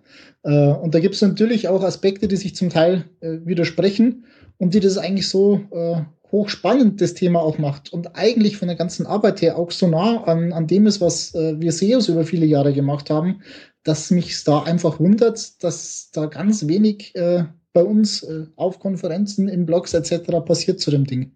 Ja, ist ja auch so ein Thema, was ich immer ganz gerne sage. Okay, wenn ich jetzt zum Beispiel einen Shop habe oder an Informationsseite ist noch besser, da habe ich gar keine harten Conversions. Ähm, aber auch beim Shop, da sage ich, okay, kaufen ist eine Conversion, aber wenn ich jetzt mich nicht entscheide, wie kriege ich denn den Kanal zum Nutzer auf? Also das einfach zu wenig durchgemessen wird ähm, und auch keine Ziele drauf sind, wie viele Leute sich auf so ein Newsletter anmelden. Oder eben sich meine App runterladen. Das ist das gleiche auch bei, bei Verlagen, die haben dir dann mal irgendwo in der rechten Marginalspalte ganz unten, wo du sagst, okay, da sieht es wirklich keine Sau, da kannst du es auch weglassen. Ähm, dass da einfach So, und dann kommen sie mal auf den Trichter, dann machen sie brutalste Interstitials. Wenn sie Pech haben, fliegen sie aus dem Inter Index raus. Aber das Thema eben so ähm, ähm, Sekundärconversions einfach mit denen umzugehen äh, und darauf auch zu optimieren. Ähm, also innerhalb der Website-Nutzung zu optimieren, also Plätze auszuprobieren, Anteaser-Texte auszuprobieren, etc. pp. wird relativ wenig verfolgt, weil wenn ich halbwegs viele Nutzer bei mir habe, auf der Website kann ich die natürlich auch versuchen, bei mir auf die App zu kriegen. Ja, zum Beispiel. Also das, äh, ich bin bei diesem Thema App-Optimierung ja wahrlich auch kein, kein äh, Experte, äh, sondern das ist das, was ich äh, beobachte, was ich weiß, was, was halbwegs funktioniert und mich wundere, dass zu wenig drüber äh, nachgedacht aus meiner Sicht wird oder umgesetzt wird oder berichtet wird darüber. Genau. Also wir hatten dazu einen sehr schönen Podcast mit Mariano zum Thema ähm, App Store Optimierung. Ähm, einfach mal bei Termfrequenz in die Suche eingeben, äh, ASO, ähm, und dann sollte der auch relativ schnell gefunden werden. Ich teste nachher gleich mal. Ähm, und äh, da kann man auch mal reinhören. Das sind irgendwie ganze äh, zwei Stunden in tollem Aufnahmestudio von äh, Serien-Junkies. Ähm, war auch eine, eine sehr spannende Folge. Ähm, aber was natürlich jetzt noch viel stärker geworden ist, also wo dann auch das ganze Thema App-Optimierung wahrscheinlich ähm, Sinn macht, ist, ähm, also noch mehr Sinn macht, ist natürlich A, die Integration dieser App-Boxen mhm. in, der, äh, in, in der Mobilsuche. Das fällt einem natürlich gar nicht auf, wenn man mobil wenig sucht. Ähm, aber wenn äh, für die Leute, die es halt mehr machen, sieht man, das hast du auch schöne Beispiele hier gezeigt, wie äh, To-Do-List oder Fußball, wo dann direkt entsprechende Apps angezeigt werden. Das sind dann wahrscheinlich auch die, das habe ich jetzt gar nicht geprüft, die entsprechend zu der Suchanfrage gefunden werden würden. Ich habe es auch noch nicht quer geprüft, ob das die ersten drei oder so auch sind, die auch in dem jeweiligen App Store kommen, beziehungsweise bei, bei Google kann man es ja annehmen, bei iOS weiß ich nicht, weil das natürlich eine ganz andere, äh, ist ja die, die iTunes-Suche, also die App Store-Suche von Apple, man kommt mit den ganzen Begriffen durcheinander. Das ist natürlich eine ganz andere Herangehensweise als das, was Google macht. Man ist ja lustig auch, dass Google äh, für I, also iOS-Treffer sozusagen da anzeigt. Das ja. habe ich auch keinen Abgleich gemacht. Ich weiß nicht, ob das die gleichen Rankings sind oder wie genau das funktioniert. Aber spannender Punkt. Exakt, aber das ist zum Beispiel wieder was, mit dem man sich beschäftigen kann, weil das, ich glaube, da ist dann natürlich dann klar. Ich meine, es werden wahrscheinlich, ähm, wie viele Leute jetzt an, im App Store nach Fußball suchen, who knows? Äh, wie, wie, viele Leute aber mobile nach Fußball suchen, lässt sich ja feststellen. Ja. Ähm, und dann hat man auch gleich das entsprechende Volumen und wenn man die Leute in der App hat, dann werden die danach nicht mehr nach Fußball suchen. Die sind halt für alle anderen weg, sozusagen. Ähm, und natürlich das ganze Thema App-Indexing in sich ist ja natürlich auch super spannend, wenn ich Mobile dann direkt sagen kann, wie gehe ich jetzt zum Spiegelartikel oder springe ich in meine App, die ich eh drauf hatte, ich hatte es nur vergessen. Mhm. Äh, oder installiere sie mir gleich, weil ich sie noch gar nicht hatte und sage, ah, ja, stimmt, eigentlich lese ich das ja öfters. Also es gibt da Mobile sehr viele Flächen, um Leute äh, in die Apps zu kriegen. Ähm, und es ist natürlich ein Spiel auf, auf Aufmerksamkeit, weil wenn ich halt schon fünf Nachrichten-Apps habe, werde ich mir wahrscheinlich nicht noch weitere fünf äh, installieren, äh, sondern dann eher sagen, okay, dann äh, stimmt, ich hatte da eine Nachrichten-App, gucke ich gleich mal danach. Ähm, genauso bei anderen äh, Themen ähnlich. Ich brauche keine 15 To-Do-Apps auf meinem äh, Smartphone. Und wenn ich mich an eine mal gewöhnt habe, wechsle ich halt so schnell auch nicht mehr. Ja, richtig. Genau, also das ist das ist ein riesenspannendes Thema. Das ist natürlich ein anderes Thema noch aufgerissen, auch super spannend. Ähm, Gerade im E-Commerce ist natürlich äh, Amazon, die ja wirklich eigentlich jetzt die Suchmaschine ist für ähm, e- E-Commerce-Searches, äh, wo du auch zu Recht darauf hingewiesen hast. Also der Marktanteil von Google wird wahrscheinlich äh, in, in, in Websuche so bleiben. Nur Suchanfragen verlagern sich halt auf andere Systeme. Also bei Apps ganz klar natürlich bei Apps suchen. Aber klassische E-Commerce-Searches, die wir ja von Google kennen und auf die man ja im Shop-Bereich auch sehr stark optimiert, ähm, finden halt heutzutage auch relativ stark bei Amazon statt. Ja, also ich habe leider keine top aktuellen Zahlen finden können dazu. Ähm, die aktuellste war von 2012 und da wurde verglichen, wo denn Produktrecherchen gestartet werden. Ähm, und demnach war es halt so, dass 32 Prozent aller Produktrecherchen, das sind nicht US-Zahlen, ähm, aber ich glaube im Prinzip übertragbar, also dass 32 Prozent aller Produktrecherchen werden auf Amazon gestartet ähm, und entsprechend weniger, ich habe die Zahl jetzt nicht im Kopf bei Google, 2009 war es noch so, dass äh, bei Amazon nur 18 Prozent gestartet sind. Also es hat sich fast verdoppelt innerhalb dieser drei Jahre von 2009 auf 2012 sollte man den Trend sofort schreiben können. Wie gesagt, aktuelle Zahlen konnte ich nicht finden. Wäre es inzwischen noch mehr. Sprich, für Produktrecherche ist Amazon heute eine richtig entscheidende Anlaufstelle. Ja, wie gesagt, haben wir ja an diesem Beispiel gesehen, da gibt es auch eine, eine, einfach mal nach ähm, Hendrik äh, Terbeck, äh, Google Hendrik Terbeck, ähm, ähm, äh, SERP-Click-Studie, der hat das äh, als, glaube ich, seine Bachelorarbeit gemacht und hat da Leute auch wirklich hinter das Fenster, also klassische ähm, hier Usability-Labor gesetzt und hat die einfach so Rechercheaufgaben machen lassen. Suchen Sie nach und äh, gucken Sie, dass Sie dann ein gutes Angebot, also suchen Sie nach, was ich was Digitalkamera und schauen Sie, dass Sie ein passendes Angebot finden. Die SERPs waren allerdings manipuliert. Mhm. Und da haben die dann auch nämlich genau das festgestellt, was wir dann auch in unserer Auswertung hatten, dass wenn die da Amazon auf, äh, auf Position 3 gesch äh, geschoben haben, haben Leute massiv, also 60, 70, 80 Prozent Amazon geklickt, egal was da stand. Und die haben sogar den Amazon-Treffer so verändert, dass da absoluter Murks drin stand. Also stand dann hier irgendwie Hochbetten. das hat keinen Sau interessiert, sondern jeder, ach ja klar, Amazon, da finde ich ja sowieso. Mhm. So, und von mir selber weiß ich auch, man, ich suche eigentlich hauptsächlich ähm, Produkte erstmal bei Amazon. Ähm, allein, man hat schon Prime, man weiß, äh, kommt, kommt schnell, jetzt sogar am gleichen Tag, äh, Zeit, Zeit heute. Und ähm, kostet mich die Lieferung nichts. Ähm, und du, wenn das jetzt äh, irgendwie nicht in die Tausende geht, was, was das Produkt betrifft, mache ich da auch keinen großartigen ähm, äh, Preisvergleich, weil mir einfach die Zeit fehlt, da habe ich auch keinen Bock drauf. Ähm, und so wird es wahrscheinlich einigen gehen. Und man darf nicht vergessen, ihre fucking RMA-Abwicklung ist halt auch sehr smoothie. Also ich habe da noch nie Probleme gehabt. Ich habe irgendwas war kaputt. Die sind da drei Wochen zurückgeschickt, aber hier Kinders Thema kaputt, hat RMA ausgedruckt, draufgeklebt und sofort war das Neue da. Ähm, bei so einem Koffer haben sie mir sogar gesagt, schmeiß das Ding weg, wir schicken dir einfach so einen neuen. Sag ich, auch, auch gut. Ähm, also das, das kann man sich jetzt auch dummerweise wahrlich nicht beschweren. Also, dass sie da wohl mit ihren Mitarbeitern nicht so nett sind, äh, machen sie auf der Kundenseite dafür umso mehr wett. Also, das tut mir dann ja auch leid für die Menschen, aber verdammte Scheiße, es macht halt keiner besser. Ja, und auch die Seiten finde ich äh, gut. Ich glaube, die Leute gehen nicht nur, weil sie Amazon kennen und äh, Kunde dort sind etc. auf die Seiten, sondern auch, weil ich bei der Produktrecherche dort am schnellsten den Gesamtüberblick habe. Ich weiß, was das Ding ungefähr kostet. Ich sehe die Bewertung. Ich kann mich äh, wenn ich noch Zweifel habe, in die Bewertung vergraben, kann mir diejenigen anschauen, die einen Stern vergeben haben, obwohl es einen Schnitt von 4,5 hat und dann sehe ich, was haben denn die mit einem Stern? Waren das diejenigen, die dieses Produkt nicht bedienen konnten und das Falsche bestellt haben? Oder gibt es da wirklich vielleicht äh, Schwierigkeiten mit der Produktqualität, äh, viele Montagsgeräte etc.? Das heißt, das, was mich in dieser Phase der Produktrecherche am meisten interessiert, habe ich da auf einer Seite auf einen Blick äh, vorhanden. Das müsste ich mir sonst teilweise sehr, sehr stark äh, vereinzelt irgendwo zusammensuchen. Und das, ja. glaube ich, ist auch etwas, wo man als äh, Shop-Betreiber auch einfach viel davon lernen kann, zu versuchen, sowas dann auch selber mit, mit abzudecken. Aber ich glaube, das ist der Grund auch oder mit dem Grund, warum viele Leute da so stark auf Amazon gehen. Und äh, wie du ja vorher gesagt hast, die Leute, äh, du hast festgestellt bei den SERP-Studien, wenn die mal Amazon hatten, bei einer ähm, äh, äh, Einkaufssuchanfrage, dann klicken die nicht mehr weiter, weil sie da einfach das haben, was sie brauchen. Und viele fangen halt jetzt die Recherche schon direkt auf Amazon an. Definitiv. Und da muss man natürlich auch sagen, ihre, ihre Texte sind natürlich auch geil, weil die machen halt wirklich, so wenn man sich mal wenn ich was im Bereich Fernseher umschaut, die haben da unwahrscheinlich lange Texte zu den Fernsehern und, und in, informativ. Also ich kaufe die Dinger jetzt nicht so oft äh, und jedes Mal, wenn ich die kaufe, hat sich die Entwicklung so weitergetreten, ich will jetzt zu den Hälften der Abkürzungen nicht weiß, was sie mir heißen sagen wollen.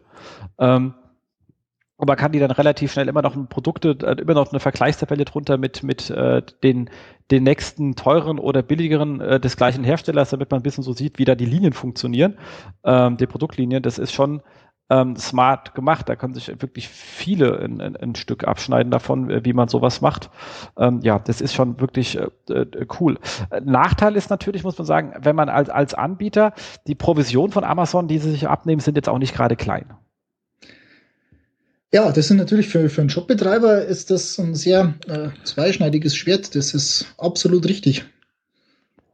Und Hinzu kommt ja, gibt es ja auch einige, sogar mittlerweile bis ins TV geschaffte Stories von Leuten, die halt dort ähm, als Vendor gute Produkte hatten und als sie richtig gute Verkaufsränge hatten, hat dann einfach äh, Amazon den gleich den Kram selber gewendort.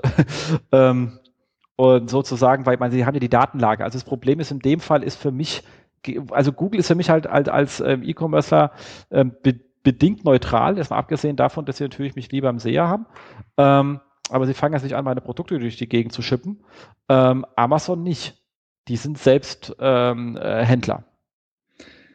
Ja, und äh, wenn man sich jetzt aktuell anschaut, äh, mit der Auslistung von Apple TV und Chromecast, äh, gehen die ja stärker dahin, das auch wirklich offensiv sozusagen zu betreiben. Äh, zu sagen, wir sind ja auch Händler und nicht nur äh, irgendwie der Dienstleister und Anbieter. Ähm, in der Tat eine, eine, eine schwierige Gratwanderung. Ähm, wenn ich äh, über Amazon-Optimierung in dem Artikel gesprochen habe, war das ja wirklich nicht als äh, Leute, Amazon müsst ihr unbedingt und so, sondern äh, einfach der Hinweis darauf, da passiert wahnsinnig viel. Äh, glaubt nicht nur, dass nur auf Google nach Produkten gesucht wird, ganz im Gegenteil. Definitiv. Ähm, und das Problem ist natürlich auch, äh, das war das gleiche wie ähm, äh, zu Linkbuilding ähm, äh, Hochzeiten, ähm, so ein bisschen ähnlich, wo ich ja immer gesagt habe, hab ich, äh, ist ja auch nie irgendwie mein Thema gewesen, aber ähm, jeder wusste mal damals, man konnte bestraft werden, es hat bloß wenige getroffen. Also hat man es relativ lang gemacht ähm, und als es dann mal runtergegangen ist, haben alle geweint. Aber Grund genommen haben sie die Jahre vorher viel, viel Geld gemacht. Jetzt müssen sie halt ihre Taktik anpassen. Hätten es aber nicht gemacht, hätten sie das Geld in der Zeit nicht gemacht. Also nehme ich das Geld mit. Und hier ist das Gleiche für mich. Ich weiß, wie Amazon da ist. Wenn ich aber als ähm, ähm, Lieferant trotzdem noch einen positiven Return on, on Marketing Invest habe an der Stelle, ähm, kann ich das Geld halt einfach äh, mitnehmen. Weil wenn ich es nicht mache, habe ich halt gar nicht. Also das ist halt das Problem an der Geschichte. Also manchmal ist es am, am Seitenrand stehen halt auch ziemlich bescheuert. Ich habe halt keine Alternative an der ja. Stelle. Und da ist halt einfach viel ähm, Volumen drin. Äh, es gibt dazu übrigens äh, auf ähm, shopdoc.de, kannte ich vorher gar nicht, habe ich vorhin noch mal kurz recherchiert, einen sehr schönen äh, Artikel zum Thema Amazon ähm, ähm, Rankings optimieren. Ich hau den einfach hier dann in die Show Notes mit rein. Ähm, kann man natürlich als auch ähm, SEO ein bisschen was machen. Also es gibt ja auch wirklich einige Leute, die haben gar keine eigenen, sondern gehen direkt irgendwo rein, weil sie bei Davanda sind oder Amazon. Und da kann man ja dann auch alte SEO-Sachen von außen. Also ich meine, auch so ein Amazon steht ja im Netz, wie gesagt, und kriegt da viel Traffic. Man kann ja auch seine Amazon-Seiten off-page optimieren, wenn man Lust hat. Ähm, die Domain verträgt ja einiges. Ähm, ich frage mich, ob die damit ernsthafte Probleme haben. Oder ob da irgendwelche Leute sind, äh, die nonstop irgendwie disavowen oder so, weil irgendwelche Scherzkekse ihre Seiten mit irgendwelchen Mist beschießen, äh, weil da ihre Produktseiten sind oder so. äh, müsste man mal einen fragen, ob aber wahrscheinlich sagen die das einem nicht. Genau. Ähm, Sprachsuche hast du noch gesagt. Äh, ist, wie gesagt, finde ich auch ein, ein, in sich spannendes Thema, wobei ich dann auch sehr ambivalent äh, gegenüberstehe. Erstens, äh, aus einem ganz einfachen Grund, ich bin scheißdreck alt. Äh, okay, nicht ganz äh, so, so alt wie du. Ähm, das ist ja schon matt. Genau, da, dafür bist du halt auch weiser als ich. ähm, aber mir, mir, fällt das wahnsinnig schwer, mit irgendeinem so Gerät zu blubbern. Das geht, geht so, so unwahrscheinlich gegen meine Art. Deswegen habe ich auch bei meinem Windows 10 Cortana dann gleich meinen Schlafmodus versetzt äh, und so weit deaktiviert, wie es geht, weil ich habe irgendwie keine Lust, mit meinem Gerät zu reden. Ähm, aber natürlich, äh, junge Menschen haben da natürlich über, überhaupt keine Hemmung. Und äh, weil, klar, das Ding hat es schon immer gemacht, sind so aufgewachsen und meine Tochter wird dann irgendwann sagen, wann bist du aber ein Rentner? Ähm, ich glaube aber, und das ist mir dann durchaus schon passiert, dass man da auch teilweise einen, einen anderen ähm, Nutzungsfokus hat. Also man ist halt auch viel, viel unterwegs, weil man spontan reinspricht, sitzt irgendwie im Auto, keine Ahnung, wahrscheinlich gibt es sie dann gar nicht mehr, äh, aber egal, ähm, so dass sich auch das Nutzungsszenario natürlich verändert. Äh, ja, also mir geht es ganz genauso. Also ich kann mit den Dingen äh, auch überhaupt nicht reden und äh, ich habe da zwei, drei Tests gemacht und das allein hat mich schon äh, fast überfordert. Ähm, ich bin deshalb auch nicht aus eigener Nutzung darüber gestolpert, sondern auch bei den Recherchen, was denn da so außenrum passiert und wo denn gesucht wird. Äh, da findet man halt fantastische äh, Statistiken, dass selbst äh, 40 Prozent der Erwachsenen in den USA bereits mehr als einmal am Tag diese Sprachsuche angeblich benutzen. Und du hast Cortana angesprochen, äh, wenn das natürlich auf dem Desktop dann auch kommt, hast du plötzlich eine andere Schnittstelle. Und Google lebt ja jetzt nicht so sehr davon, dass sie die besten Ergebnisse bringen. Ich meine, das war vor zehn Jahren mal wichtig, als sie den Marktdurchbruch hatten. Ähm, ich glaube, sie haben auch heute noch die besten Ergebnisse, aber die sind jetzt wirklich eigentlich, egal ob Google oder Bing, gut genug, so dass die wenigsten Leute da wahrscheinlich einen Unterschied bemerken werden. Es geht im Wesentlichen darum, in welchen Suchschlitz äh, klimper, ich dich, äh, klimper ich denn meine Suchanfrage rein und Suchschlitz ist halt auch äh, so ein Siri oder ein Cortana, ähm, mit dem ich da im Handy reden kann. Äh, und das kann, wenn sich das durchsetzt, ich bin selber da ein bisschen äh, skeptisch aus meiner eigenen, äh, nicht mehr so ganz äh, jungen Alterseinschätzung her. Aber ich sehe es, dass es halt andere und junge durchaus machen. Und wenn sich das tatsächlich durchsetzt, hat es natürlich erhebliche Auswirkungen auf SEO, weil einfach die Formulierungen anders sind, weil ich dann immer äh, LCD-Fernseher eintippe, sondern halt weil ich es nur reden muss, natürlich viel, viel längere Suchen formulieren kann, weil Kontext äh, unter Umständen eine ganz andere Rolle spielen kann dabei. Also wo stehe ich denn gerade, weil ich halt das über Mobile häufig mache und, und, und. Also da kommen ganz viele Sachen wieder mit rein äh, und das ist ein Punkt, der jetzt aus meiner Sicht noch keine große Bewandtnis hat, aber den man unbedingt als SEO auf dem Schirm haben muss, äh, weil das zu erheblichen Änderungen im ganzen Suchverhalten führen kann definitiv. Und natürlich äh, ist es so, dass diese Suchsysteme ja teilweise auch auf andere Datenquellen zurückgreifen. Also ich meine, Siri äh, sucht ja dann zum Beispiel, wenn ich nach Restaurants suche, äh, springt die, glaube ich, relativ schnell auf Yelp rüber, direkt. Und ähnliches, also hat Karlmann schon einen Vortrag zu gehalten, welches System eigentlich bei welcher Art von Anfrage, wenn sie die denn klassifiziert haben, benutzt wird. Ähm, das, äh, dann muss ich auch schon wieder, auch das sind ja sozusagen äh, spannende Themen. Ähm, Optimierung auf äh, solche anderen Verticals. Also gibt es ja einige, so Yelp, äh, ja, wenn ich Arzt bin, muss ich eigentlich gucken, wie ich in Yameda dastehe. Ähm, äh, wie funktioniert das dort wieder? Also es gibt halt wahnsinnig viele vertikale Suchen. Die ganzen Preissuchmaschinenthema, wobei da gibt es wenigstens ein paar Vorträge zu dem ganzen Thema Feed-Optimierung, äh, ist aber da ein, ein, ein, sehr, sehr spannendes Thema. Wenn ich jetzt so ein kleiner, mittelgroßer Shop bin, ähm, dann komme ich natürlich bei generischen Begriffen nicht in die Top 10, weil da, da ist halt, da sind halt die großen Shops und die großen Preissuchmaschinen drin. Ähm, aber wie kann ich denn in Idealo mich abgrenzen mit, mit äh, meinem äh, Vorhängeschloss im Vergleich zu allen anderen, die den gleichen Hersteller mit gleichem Vorhängeschloss haben? Ähm, das sind natürlich ähm, spannende Themen, die man sich da wirklich anschauen muss. Ja, ich glaube, das ist aus meiner Sicht die Quintessenz äh, dessen, was ich mit dem ganzen Artikel sagen wollte. Es ist nicht mehr nur die normale klassische Google-Websuche, mit der ganz viele SEOs aufgewachsen sind, sondern links und rechts gibt es jegliche Art von Spezialsuchen äh, und die darf man nicht vergessen. Definitiv. Äh, dann kommen wir noch zum Thema, da bin ich aber mal so ein bisschen knuddelig, ähm, ist das Thema ähm, Semantik. Äh, dazu gibt es auch einen sehr schönen ähm, SEO-Haus, äh, SEO-Haus-Podcast, und zwar der Nummer 62, wo wir ähm, das Thema auch länger behandelt haben.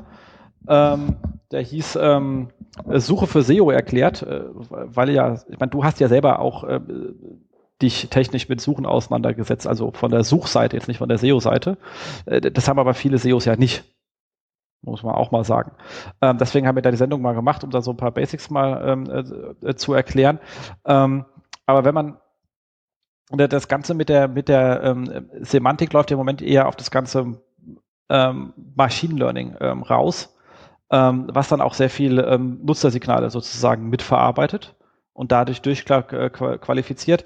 Richtiges Verständnis von den Inhalten sehe ich also noch in äh, ziemlich weiter Ferne. Also man fühlt, es fühlt sich vieles an wie Semantik, äh, ist aber am Ende doch Statistik. Ja, bin ich ganz deiner Meinung. Es ist Statistik, es ist äh, äh, so wie, wie Amazon, sind wir schon wieder bei Amazon, was der gekauft hat, hat auch der gekauft. Also was der Suchende äh, am Schluss angeklickt hat, das wirst auch du, weil du das gleiche suchst, anklicken. Äh, solche Dinge äh, sind da jetzt eher, also ich bin auch viel, viel, mehr bei der Begrifflichkeit Machine Learning oder Learning to Rank, wie das auch heißt, ähm, als jetzt da wirklich bei, bei echter Semantik. Genau, weil es gibt da zwar viele Patente, die da rausgehauen werden, das ist gar nicht das Thema. Also es, es geht wahnsinnig viel heutzutage. Problem ist, ist diese ganzen äh, Sachen, ähm, und für das, was wir erzählt haben, wie, wie man so einen Index aufbaut und da Semantik reinzubringen, das skaliert so höllemäßig gegen einen. Das ist brutal. Ja. So, und da bräuchte auch Google noch ein paar mehr Rechenzentren. Ähm, okay, dann hast du äh, festgestellt, also SEO Alt, wie vorhin schon gesagt, ist so ein, war so ein bisschen ähm, Consulting, aus dem ja meistens relativ wenig passiert ist. Also das äh, muss man auch mal festhalten. So die Umsetzungsfähigkeit der Kunden ist ja meistens ähm, bisschen limitiert.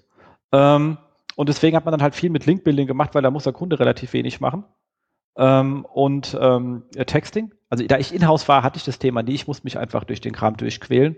Hat man halt auch zwei Jahre mal Prozesse geändert, bis eigentlich was ging. Dann ging es dann aber auch für immer. Auch schön.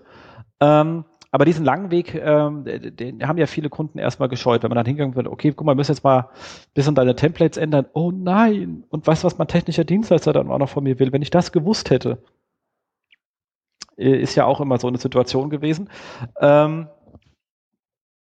und ähm, das funktioniert ja heutzutage, wie gesagt, gesagt, A, betrachtet man dann nur Google und B, äh, aufgrund der ganzen ähm, Ranking-Update-Geschichten und ähm, Spam, Pinguin, Schlag mich tot, äh, Filter, Gedönsels, ähm, funktioniert das schlicht und ergreifend nicht mehr. Genau, nur noch ganz, ganz schlecht und äh, ich glaube, es hat jedenfalls keine, keine große Zukunft mehr. Und äh, das ist eine, äh, also wirklich eine, wie ich finde, sehr, sehr große Auswirkung äh, auf die Branche. Ich sehe, dass äh, viele reagieren mit äh, Content Marketing. Wenn man das gut macht, ist da überhaupt nichts dagegen einzuwenden. Ähm, geht dann aber auch schon teilweise sehr stark von SEO weg. Dann ist man bei Social äh, Media plötzlich sehr, sehr stark und ähnlichen. Ähm, also an der Stelle ist halt das alte SEO oder das klassische SEO wird einfach äh, zurückgeworfen auf nur noch einen sehr, sehr kleinen Bereich, den man da machen kann, ähm, weil halt SEO bedeutet, die Website besser zu machen. Und damit bin ich mit klassischem SEO überfordert, die Website einfach nur besser zu machen. Definitiv. Und ähm, dann hast du ja auch, ähm, beziehungsweise ich habe das mal ganz kurz reingeschrieben, bei dir war das über den ganzen Artikel so ein bisschen verteilt.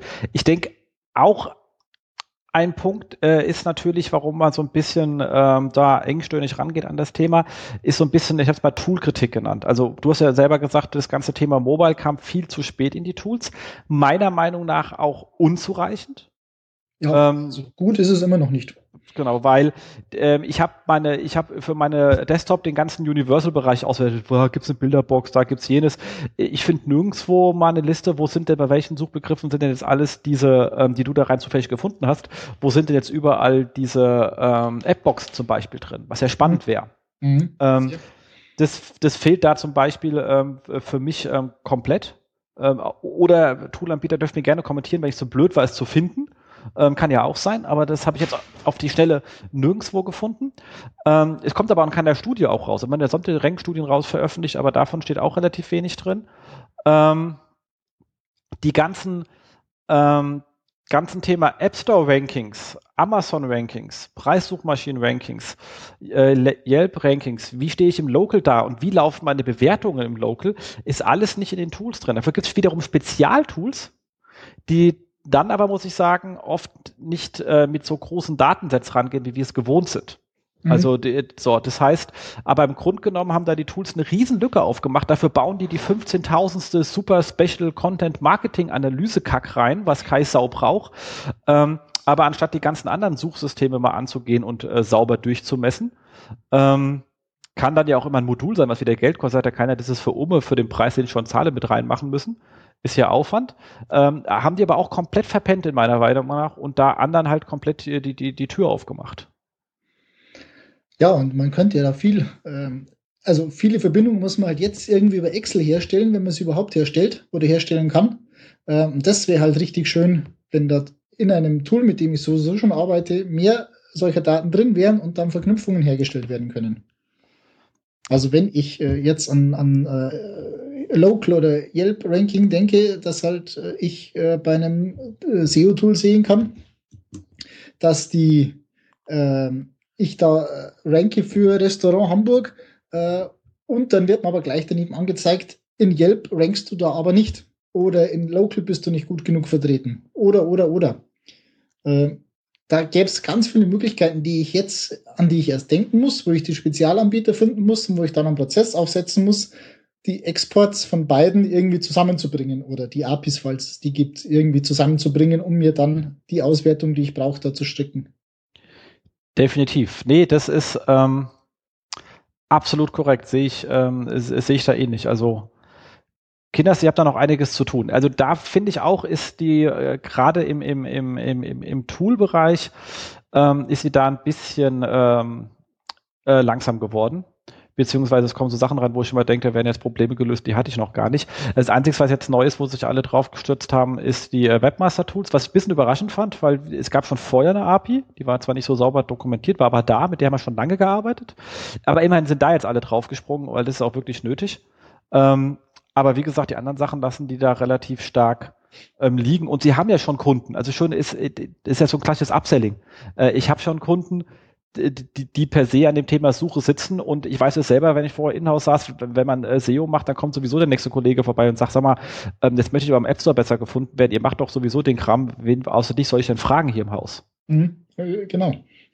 Und ähm, da hat man sofort eigentlich ähm, den Need und ich glaube, da ein Upselling zu betreiben, ist relativ ähm, trivial. Aber ich bin nicht in ihren Sachen drin, vielleicht irre ich mich auch. Aber ich glaube, da geht was. Ähm, kommen wir zum Thema, das hast du auch gesagt, ähm, SEO ist eigentlich etwas, was die Leute intern vorhalten müssen. Sehe ich übrigens ähnlich. Ähm, ich sage äh, bei unserem Kunden, wir sind am liebsten Second-Level-Support, weil so ein Inhouse-SEO hat auch wahnsinnig viel um die Ohren in der Regel. Und mal so ein komplettes Konzept neu zu schreiben, wenn dein Telefon ständig klingelt und Kollegen reindappeln, ist so ein bisschen schwer. Ähm, genau wie äh, sagen, okay, jetzt hier Spezialfrage, äh, Testing aufsetzen etc. Man ist halt doch beschränkt, man hat halt keine fünf Inhouse-SEOs. Ähm, in der Rolle sehe ich mich am liebsten. Die macht mir auch am meisten Spaß weil wenn gar keiner da ist, dann ist auch mal schwer, wo man dann seine ganzen Themen platzieren kann, weil man muss ja nach innen wirken. Also gerade jetzt äh, wir, wir sind ja eher auf einer beratenden Ebene unterwegs. Ich brauche irgendjemanden, der die Konzepte, die wir da entwickeln, ähm, auch annimmt, auch wenn wir gerne im äh, Jira unserer Kunden rumschreiben. Ähm, äh, stellt sich so eine Technik manchmal aber auch äh, bewusst dämlich an und wenn da keiner ist, der mal rüberlaufen kann und mit dem Kaffee trinken, ist das ein bisschen schwer ja, ein, ein äh, also wenn ich so zurückblicke, die Beratungsprojekte, die richtig gut funktioniert haben, waren immer Beratungsprojekte, wo äh, auf Kundenseite ein ganz klarer SEO-Ansprechpartner da war.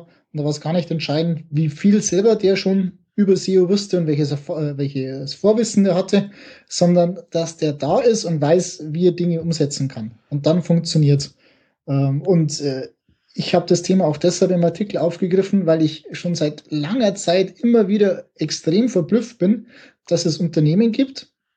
Das sind natürlich jetzt keine ganz großen Unternehmen, aber doch welche, die haben 10, 20, 30 Mitarbeiter, äh, leben quasi zu 90 Prozent davon, äh, dass sie über Google äh, Traffic bekommen und haben aber niemanden im Haus, der sich mit diesem entscheidenden Traffic-Kanal auskennt, der eigentlich dafür sorgt, dass die das, die ganze Firma leben kann. Wenn Google wegbricht bei vielen, ist einfach die Firma tot. Oder zumindest äh, ein Großteil der, der Mitarbeiter muss ich dann nach Hause schicken.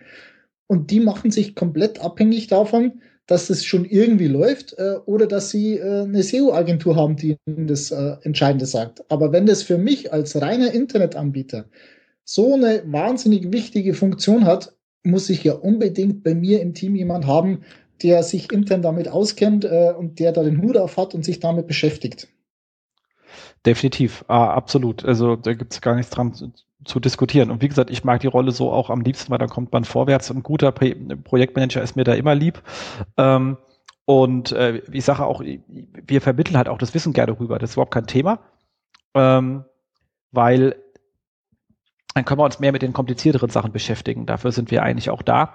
Und äh, je besser die Prozesse werden, je schneller das Ganze wird, desto besser wird das Ding auch erfolgreich und dann sind wir alle irgendwie froh. Also das macht einfach Sinn so.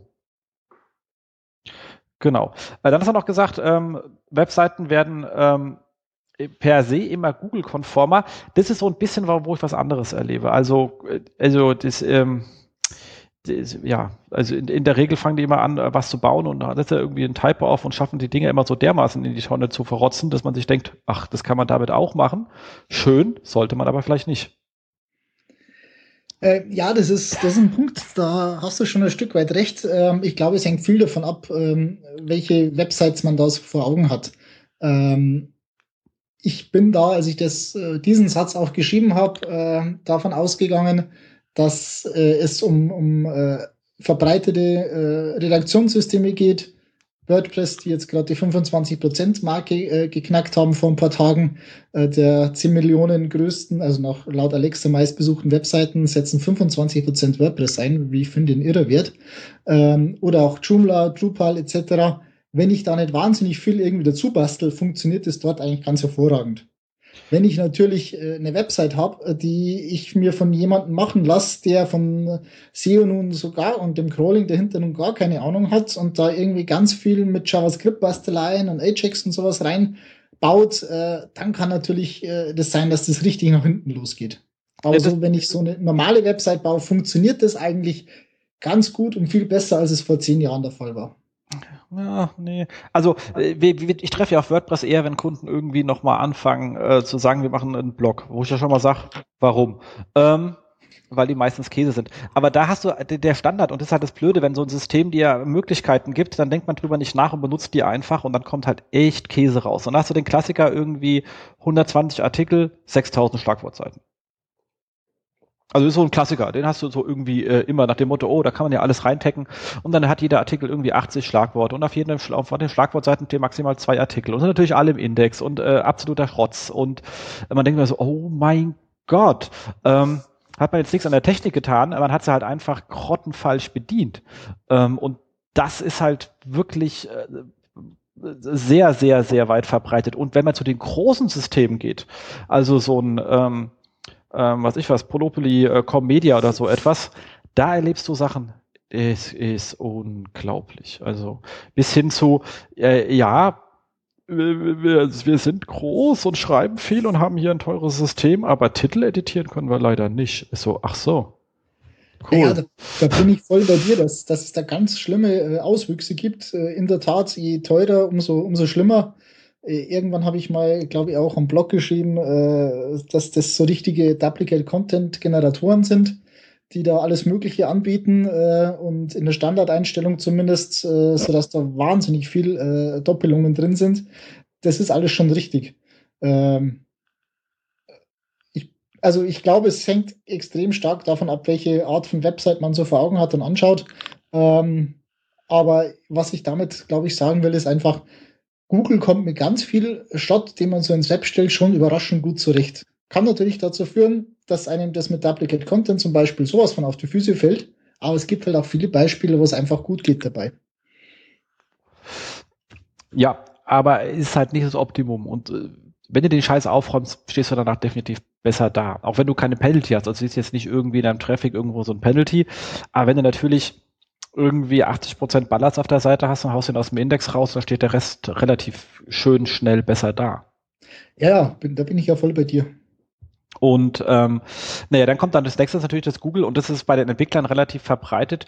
Google verspricht halt viel, sowas wie, also das, das kriegen glücklicherweise Entwickler dann auch ganz schnell mit, von wegen hier, wir können JavaScript crawlen oder nehmen hier äh, Angular JS oder whatever. Ähm, und dann bauen die da halt ihren Kram zusammen und äh, sagen, hier, das sind auch alles feste, also der Nutzer bleibt auf seiner URL, äh, Google kommt dann irgendwie durch und kriegt andere, aber die URLs haben alle, da, da sind keine Titles für definiert. Du hast du dann irgendwie 5000 Sachen ohne Title, ohne Description, ähm, hast absurde Codefragmente im Index, weil Google einfach verspricht mit seinem, ist es easy?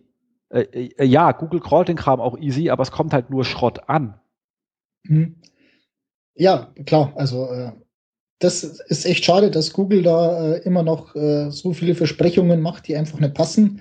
Das äh, macht uns ja seit, seit ewigen Zeiten eigentlich das Leben schwer, ähm, weil immer gesagt wird, ja, äh, macht äh, das und das und das funktioniert und macht dieses und jenes nicht, weil das nicht funktioniert. Äh, und das Gegenteil ist dann häufig leider richtig und man muss das beim Kunden dann irgendwie richtig stellen. Ähm, am, am, besten finde ich ja immer noch diese Aussage, es, es gibt keine Duplicate Content Penalty. Ja, vollkommen richtig. Die gibt es natürlich nicht. Ist keine Penalty. Aber es führt zu Problemen, die für den Website-Betreiber von der Penalty jetzt nicht so wirklich stark zu unterscheiden sind. Ähm, und da hast du natürlich recht. Da gibt es Probleme. Und äh, ich bin auch ersteckt, als ich gelesen habe, dass dieses Ajax Scrolling Protokoll als veraltet erklärt wird dass es noch eine Zeit lang weiterlaufen äh, lassen, ist natürlich richtig, muss ja so sein, weil es muss erst umgestellt werden. Äh, aber dass sie als Alternative sagen, wir sind jetzt so gut dabei, JavaScript zu crawlen, fand ich sehr mutig.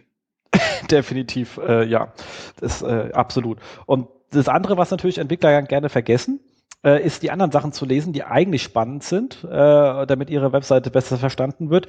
Die machen irgendwie immer einen Riesenbogen um Schema.org. Das kannst du auch jedem jedes Mal von vorne erklären. Also denkst du immer so, oh, warum lest ihr euch immer das Kram, wo steht, macht, der, macht dir keine Arbeit, äh, Google kann das schon. Und da, wo steht, was du machen musst, das lässt du dann weg. Ja, dessen gibt es uns SEOs ja. Ja, ja, genau. Wenn, Aber da geht halt richtig viel und das ist halt wirklich standardmäßig äh, in den seltensten Fällen irgendwo äh, implementiert. Ja.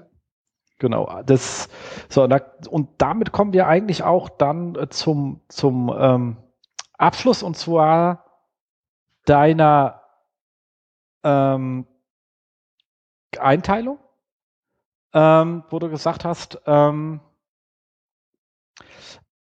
es gibt sozusagen wahrscheinlich so drei Arten, wo man sich zukünftig hinentwickeln kann. Sowas wie ein SEO-Taktiker, dann äh, Leute, die das Ganze vollumfänglich betrachten und sowas wie ähm, SEO-Strategie. Wobei du sagst, Taktiker ähm, äh, ist halt jemand, der jetzt, wie gesagt, so diese Quickwins versucht ähm, rauszubekommen und sich so ein bisschen von Thema zu Thema hangelt.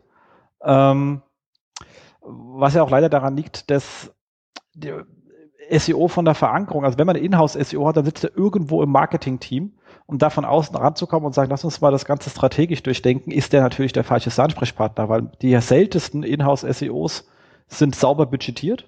Also ich meine, das allererste, was ich mich damals darum gekümmert habe, als Thema bekommen habe, ist, war mir Budgets zu organisieren, weil man kann halt einfach äh, im, im Haus nicht mit den großen Pissen gehen, wenn man kein Geld in der Tasche hat. Ähm, und wenn man das hat, das wäre immer die Frage, die man kriegt in so einem Konzern. Wie viele Mitarbeiter hast du, wie viele Budgets hast du, an wen berichtest du? So, und wenn du die drei Sachen mit den richtigen Themen beantworten kannst, dann äh, bist du halt auch dabei. Bei allem. Und das ist halt so das Wichtigste, was du haben musst. Und diese Denke, also diese politische Denke, dieses, äh, wie kriege ich etwas umgesetzt, die Denke als ähm, ähm, Product Manager oder ähm, genau, als Product fehlt halt ähm, einfach vielen SEOs, auch wenn sie in-house sitzen. Ähm, und dann ist es sehr schwer, dort die richtigen strategischen Fragen zu stellen, dass ich glaube, dass man halt mit diesem taktischen Themen ähm, am Anfang und auch einige Zeit erstmal noch relativ weit kommt. Ähm, bei diesem Full Service hat man natürlich, sagst du auch selber, das ist schwer, man braucht eine gewisse Größe. Ich sage noch was anderes, man, man trifft halt auch auf komplett andere Konkurrenzsituationen. Also wenn wir jetzt zum Beispiel sagen, wir machen YouTube, da gibt's schon Leute. Wenn wir sagen, wir, wir gehen ins, wir machen äh, Seeding auch über Social, da gibt's schon Leute, da kommt es an echte PR-Leute, die und echte Content-Marketeers, die es schon gemacht haben, bevor die SEOs gemacht haben, ja. die mit ganz anderen Budgets spielen und, und, und unsere Pille-Palle Infografik, da lachen die sich tot ähm, und erzählen was von schlechter Qualität, oft zu Recht. Ähm, also da muss man auch sich entsprechende Professionen wahrscheinlich einkaufen. Genau, entweder äh, den Menschen als Mitarbeiter finden oder in einem Netzwerk, wie eng das auch immer gestrickt sein mag, äh, halt die Bereiche abdecken, die man selber nicht abdecken kann. Definitiv, weil es gibt halt, die Welt war halt schon da, bevor wir da waren und die Felder sind halt per se alle besetzt. Ob die es jetzt gut oder nicht gut machen, das war davon unabhängig, aber sie haben für das Thema eine Glaubwürdigkeit, so wie wir eine Glaubwürdigkeit für das Standard-SEO-Thema haben. Und ähm, da muss man dann erstmal überzeugen. Also das ist dann nicht so ganz ähm, trivial. Ich meine, die Marktbewegung gibt's ja, ich sage jetzt mal nur, ähm, UDG war ja so ein Thema, was ja aus, aus, aus so einer Idee, hoffe ich mal, heraus entstanden ist. Ähm, über die Qualität der Umsetzung kann ich jetzt nichts sagen. Ich habe keine Ahnung, was die Kollegen da als Arbeit abliefern. Ähm, aber das sind ja so Themen, die man da im Markt sehen kann, die durchaus ähm, ähm, passieren. Mhm. Ähm, und jetzt hier mit diesem äh, Zusammenschluss von äh, äh, Lieb, aber irgendwie anders geschrieben. Ähm, hier in Berlin ist ja auch ein ähnliches Thema. Ähm, und Strategie, wie gesagt, das ist ja für mich schon immer eigentlich das ähm, Thema. Ich meine, deswegen haben wir uns ja auch de facto als ähm, Beratung platziert. Ähm, weil wir halt genau an diese strategischen Themen rankommen. Ist aber, wie gesagt, schwer, weil man halt, wenn einen SEOs kontaktieren, wie gesagt, die intern gar nicht die Stellung haben, über das, äh, über das Thema zu diskutieren. Da muss man über andere Einfallstore reinkommen. Dann können wir das natürlich perfekt bedienen. Ich glaube, das können auch einige andere Kollegen auch, weil wir eigentlich schon immer viel gesehen haben. Also äh, wie gesagt, es, wir haben, wollten heute jetzt mal ein bisschen kritischer reingehen. Man kann aber schon sagen, wenn man sich mit SEOs auf Konferenzen unterhält, die wissen schon und sagen, also der Bestellprozess beim Kunden ist halt Käse, da kommt auch die Conversion nicht rum. Äh, ja, was soll ich machen? Äh, darf ich halt nicht drüber schwatzen? Bin ich dafür bin ich nicht da.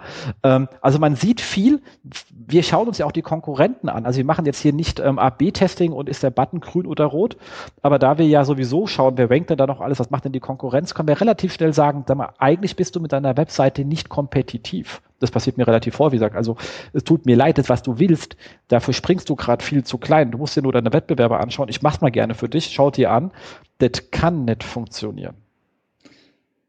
Ja, sind wir wieder beim Punkt SEO. Äh, ist, äh, heißt, gute Websites zu bauen. Und ähm, da muss man als, als SEO im Jahr 2015 oder bald 2016 äh, eine Antwort drauf haben. Und äh, aber genau der Punkt, den du gerade angesprochen hast, äh, ist natürlich ganz, ganz äh, spannend. Wenn du als SEO-Dienstleister von der, äh, vom, vom Inhouse-SEO angesprochen wirst, bist du oftmals oder sehr wahrscheinlich an der vollkommen falschen Stelle. Und da gibt es des Öfteren Probleme, auch, auch ich hatte das teilweise bereits, dass man lang aneinander vorbeispricht, äh, was denn eigentlich die gegenseitigen Erwartungen sind, weil eben die Herangehensweise eine ganz andere ist. Definitiv. Also ein spannendes äh, Feld. Und dann schließt du ja auch ganz schön mit dem dann doch recht versöhnlichen Thema. Ähm, SEO wird es halt immer geben, äh, solange es ähm, irgendwelche Maschinen gibt, die irgendwelche Sachen irgendwo zusortieren und keiner weiß, wie es geht. Ähm, und deswegen sage ich immer auch so ganz gerne, ganz grob gesagt, wenn ich einen Job beschreibe, naja, wir bilden halt äh, Kundennachfrage auf Angebote ab. Mhm. Das ist so, es, wo eigentlich in welchem System ist am Ende auch Latte. Aber darum äh, geht es im Großen und Ganzen und zwar auch auf der eigenen Website, damit die Sachen richtig strukturiert sind. Ähm, und ob es dann die Leute vorgeschlagen bekommen über ein Google Now, das muss auf irgendeinen Datenbestand zugreifen und irgendwie rauskriegen, was da ist. Ähm, ob es ähm, äh, bei, Yelp ist, die müssen irgendwie ihren Kram sortieren, wie auch immer. Ähm, man muss die Klassifikation der Systeme verstehen und dann kann man versuchen, darauf zu optimieren. Äh, richtig. Ähm, das, was wir über SEO immer gemacht haben, ist halt der Blickwinkel äh, Website und äh, Google gewesen und ist auch heute noch ganz, ganz wichtig. Aber das, was man dabei lernt, wie man damit vorgeht, funktioniert für ganz viele andere Systeme ja ganz ähnlich. Und diese anderen Systeme werden halt wichtiger. Und äh, deshalb sollte man halt auch das, was man da gelernt hat, versuchen, äh, ähnlich äh, entsprechend angepasst über die anderen Systeme auch zu machen. Absolut. Ich glaube, damit haben wir auch ein schönes Schlusswort gefunden dafür, oder? Ich glaube ja. Äh, und dieses Schlusswort im Artikel, dass SEO natürlich nicht tot ist, musste ich natürlich schreiben, weil eins war mal klar beim Schreiben des Artikels. Ähm, die erste Reaktion, die äh, kommen wird, ist, äh, schreibt jetzt der Fischerländer, dass SEO tot ist. Und das ist natürlich klar, ist Käse. Es ist überhaupt nicht tot, es ändert sich halt nur. Und wenn sich was ändert, ist ja das das beste Anzeichen dafür, dass es noch quicklebendig ist. Definitiv. Müssen wir halt nur mitziehen. Und wie gesagt, kriegen der Aufruf an euch, bringt mehr Themen in die Konferenzen rein. Und gerade bei der Campings hat es ja jeder selber in der Hand. Genau, deshalb ist das für mich auch ein sehr, sehr guter Gradmesser, äh, was auf der Campings passiert, weil das halt äh, sozusagen das widerspiegelt, äh, was die aktiven Menschen in der Branche auch treiben. Bei jetzt kommerziellen Konferenzen egal ob SEOCom, SMX oder was es sonst an Konferenzen gibt, ist es natürlich so, dass du auch im Blick haben musst, was sind denn deine Zielgruppen, äh, was könnte die interessieren, ich muss was Neues bringen und, und, und. Da kann ich nicht unbedingt das machen, was eins zu eins äh, wichtig am, am, am Markt oder für die Leute wäre. Aber auf der Campix äh, habe ich diesen diesen Druck von außen nicht und diese Vorgaben. Und deshalb ist das einfach ein gutes Spiegelbild dessen, aus meiner Sicht, was denn die, ähm, die Branche äh, denkt und tut und womit sich die beschäftigt. Definitiv.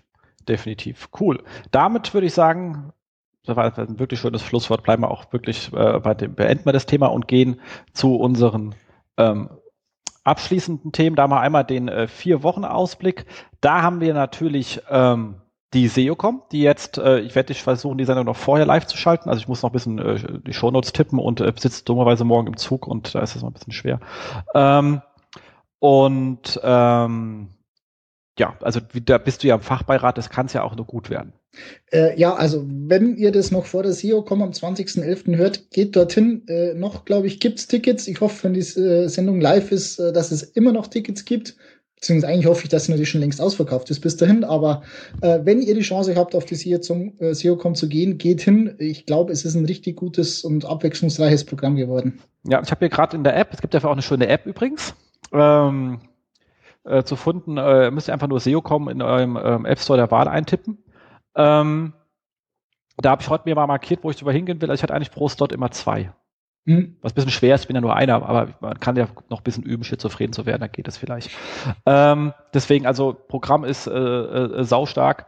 Ähm, Oliver macht immer so viel, mit so viel Herzliebe diese Konferenz. Also es macht einfach Spaß. Wie gesagt, die letzten zwei Jahre war ich leider nicht, da hat mir auch wirklich sehr weh getan, aber mit, mit dem Baby war das ein bisschen schwer. Ähm, aber dieses Jahr habe ich es hingekriegt und freue mich auch wirklich äh, riesig, wieder dabei sein zu können. Ähm, es gibt dann noch eine weitere Konferenz im November, das ist eine ganz äh, lustige Sache, und zwar die äh, Relaunch-Konferenz. Also eine Konferenz, die sich nur mit dem Thema Relaunch auseinandersetzt. Ähm, bei so Sachen wie Planet Wissen werden die Leute vielleicht besser mal hingefahren, äh, bevor sie sich abschießen. Ähm, die ist in München. Ähm, die war letzt, die war Anfang des Jahres schon mal, da war sie in Köln. Äh, jetzt in München, also für alle Leute in Süddeutschland, wenn ihr dann irgendwie bei Systrix auftaucht, weil ihr euch beim Relaunch abgeschossen habt beim Monatsrückblick, ihr habt nach dem November keine Entschuldigung mehr. Ihr hättet es besser wissen können, ihr hättet hingehen können. Und ähm, kleiner Hinweis äh, an alle, denkt dran, 2016 kommt auch bald wieder. Da haben wir die großartige SMX, also für, für mich einfach die Leitkonferenz in Deutschland zu dem ganzen Thema. Ähm, und natürlich äh, haben wir da für euch auch einen schönen ähm, Rabattcode und zwar Take Value SMX und das Ganze kostet 15% weniger, was sich bei den Preisen dann auch lohnt, ähm, der Rabattcode, wobei die Preise, muss ich auch sagen, sagen mal, die sind aber so teuer. Ähm, für mich ist auch die Konferenz, wenn ich da hinfahren bin, brauche ich nicht mehr, mich in den Flieger zu setzen in die, die USA zu fliegen und äh, damit rechnet sich das Ganze relativ schnell. Das Speakerfeld ist hochgradig äh, international top besetzt. Ähm, da ich ja da im Fachbereich, äh, Fachbeirat bin, äh, habe ich die mir von Sandra, sind wir erst letzte Woche durchgegangen und ich freue mich jetzt schon wie Hölle. Ähm, und ich nehme da jedes Jahr wahnsinnig viele Impulse mit. Ähm, und das äh, soll schon was heißen.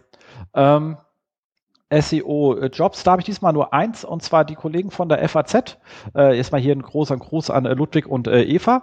Ähm, suchen eine studentische Aushilfskraft, ähm, auch, äh, auch, auch für SEO. Ich hänge einfach das äh, Thema rein, also von allen euch Leuten, die hier jung sind ähm, und äh, für keine Lust haben, für irgendwelchen Spam-Kram zu arbeiten, also Leute, die echt gute Texte haben, ähm, ist halt mal FAZ ähm, und noch ein paar andere Blätter. Aber FAZ gehört da definitiv dazu. Einfach mal anfangen, ist, glaube ich, auch kein schlechter Arbeitgeber an der Stelle. Und in Frankfurt wohnt ja doch der eine oder andere und es gibt da sogar einen Bahnhof. Ähm, genau, damit sind wir ähm, für heute fertig. Wir freuen uns über eure Kommentare. Hat es euch gefallen? Wie seht ihr das ganze Thema SEO? Was haben wir eigentlich vergessen? Ähm, wir haben ja gerade gemerkt, wir haben so viel gedreht. Ich glaube, wir hätten einfach weiterreden können und wären noch 15 andere Systeme eingefallen. Ähm, oder Themen, die man doch eigentlich mit äh, betrachten muss. Also aus eurem Arbeitsalltag, was haben wir vergessen? Habt ihr irgendjemanden für die Spezialthemen, die wir in die Show ähm, reinnehmen sollen? Oh, oh, oh, oh. Und, und ganz wichtig, ähm, ähm, mich hat jemand angeschrieben, ich habe das leider gerade, äh, ich sitze hier im Aufnahmerechner, ich meine E-Mails nicht, ähm, der, der, sich gefragt hat, ob er in die Show kommen kann. Ich habe dich nicht vergessen. Ich bin nur etwas unter Druck zum Jahresende. Ich komme noch auf dich zu. Ähm, war eine coole Sache.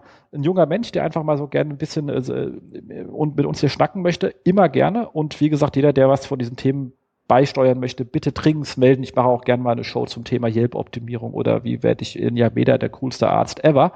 Ähm, man können wir wirklich ähm, gerne machen, auch das ganze Thema Local, wie gesagt, hochgradig spannend.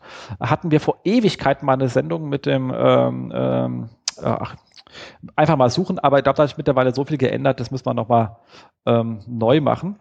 Genau. Bewertet uns bei iTunes, ganz wichtig, freut uns, bewertet uns äh, sonst wo, äh, könnt uns auch auf Facebook kommentieren, etc. pp. Und ganz wichtig, Stefan, riesen, riesen Dank. Ich freue mich darauf, dass wir uns demnächst mal wiedersehen. Habe ich schon lange nicht mehr gesehen. Es macht immer Spaß, sich mit dir zu unterhalten. Ja, herzlichen Dank für die Einladung. Hat mir auch riesengroßen Spaß gemacht, äh, über, die, über die Themen da zu plaudern und freue mich auf die SEO, kommt dich da zu treffen und äh, vielleicht den einen oder anderen Kaffee oder doch das eine oder andere Bier zu trinken. Sehr gut, da freue ich mich drauf. Auch und zwar richtig. Cool, damit sind wir hiermit fertig. Wir danken euch fürs Zuhören. Bis in vier Wochen. Das SEO-Haus mit Jens Faudrat und Markus Walter. Das SEO-Haus.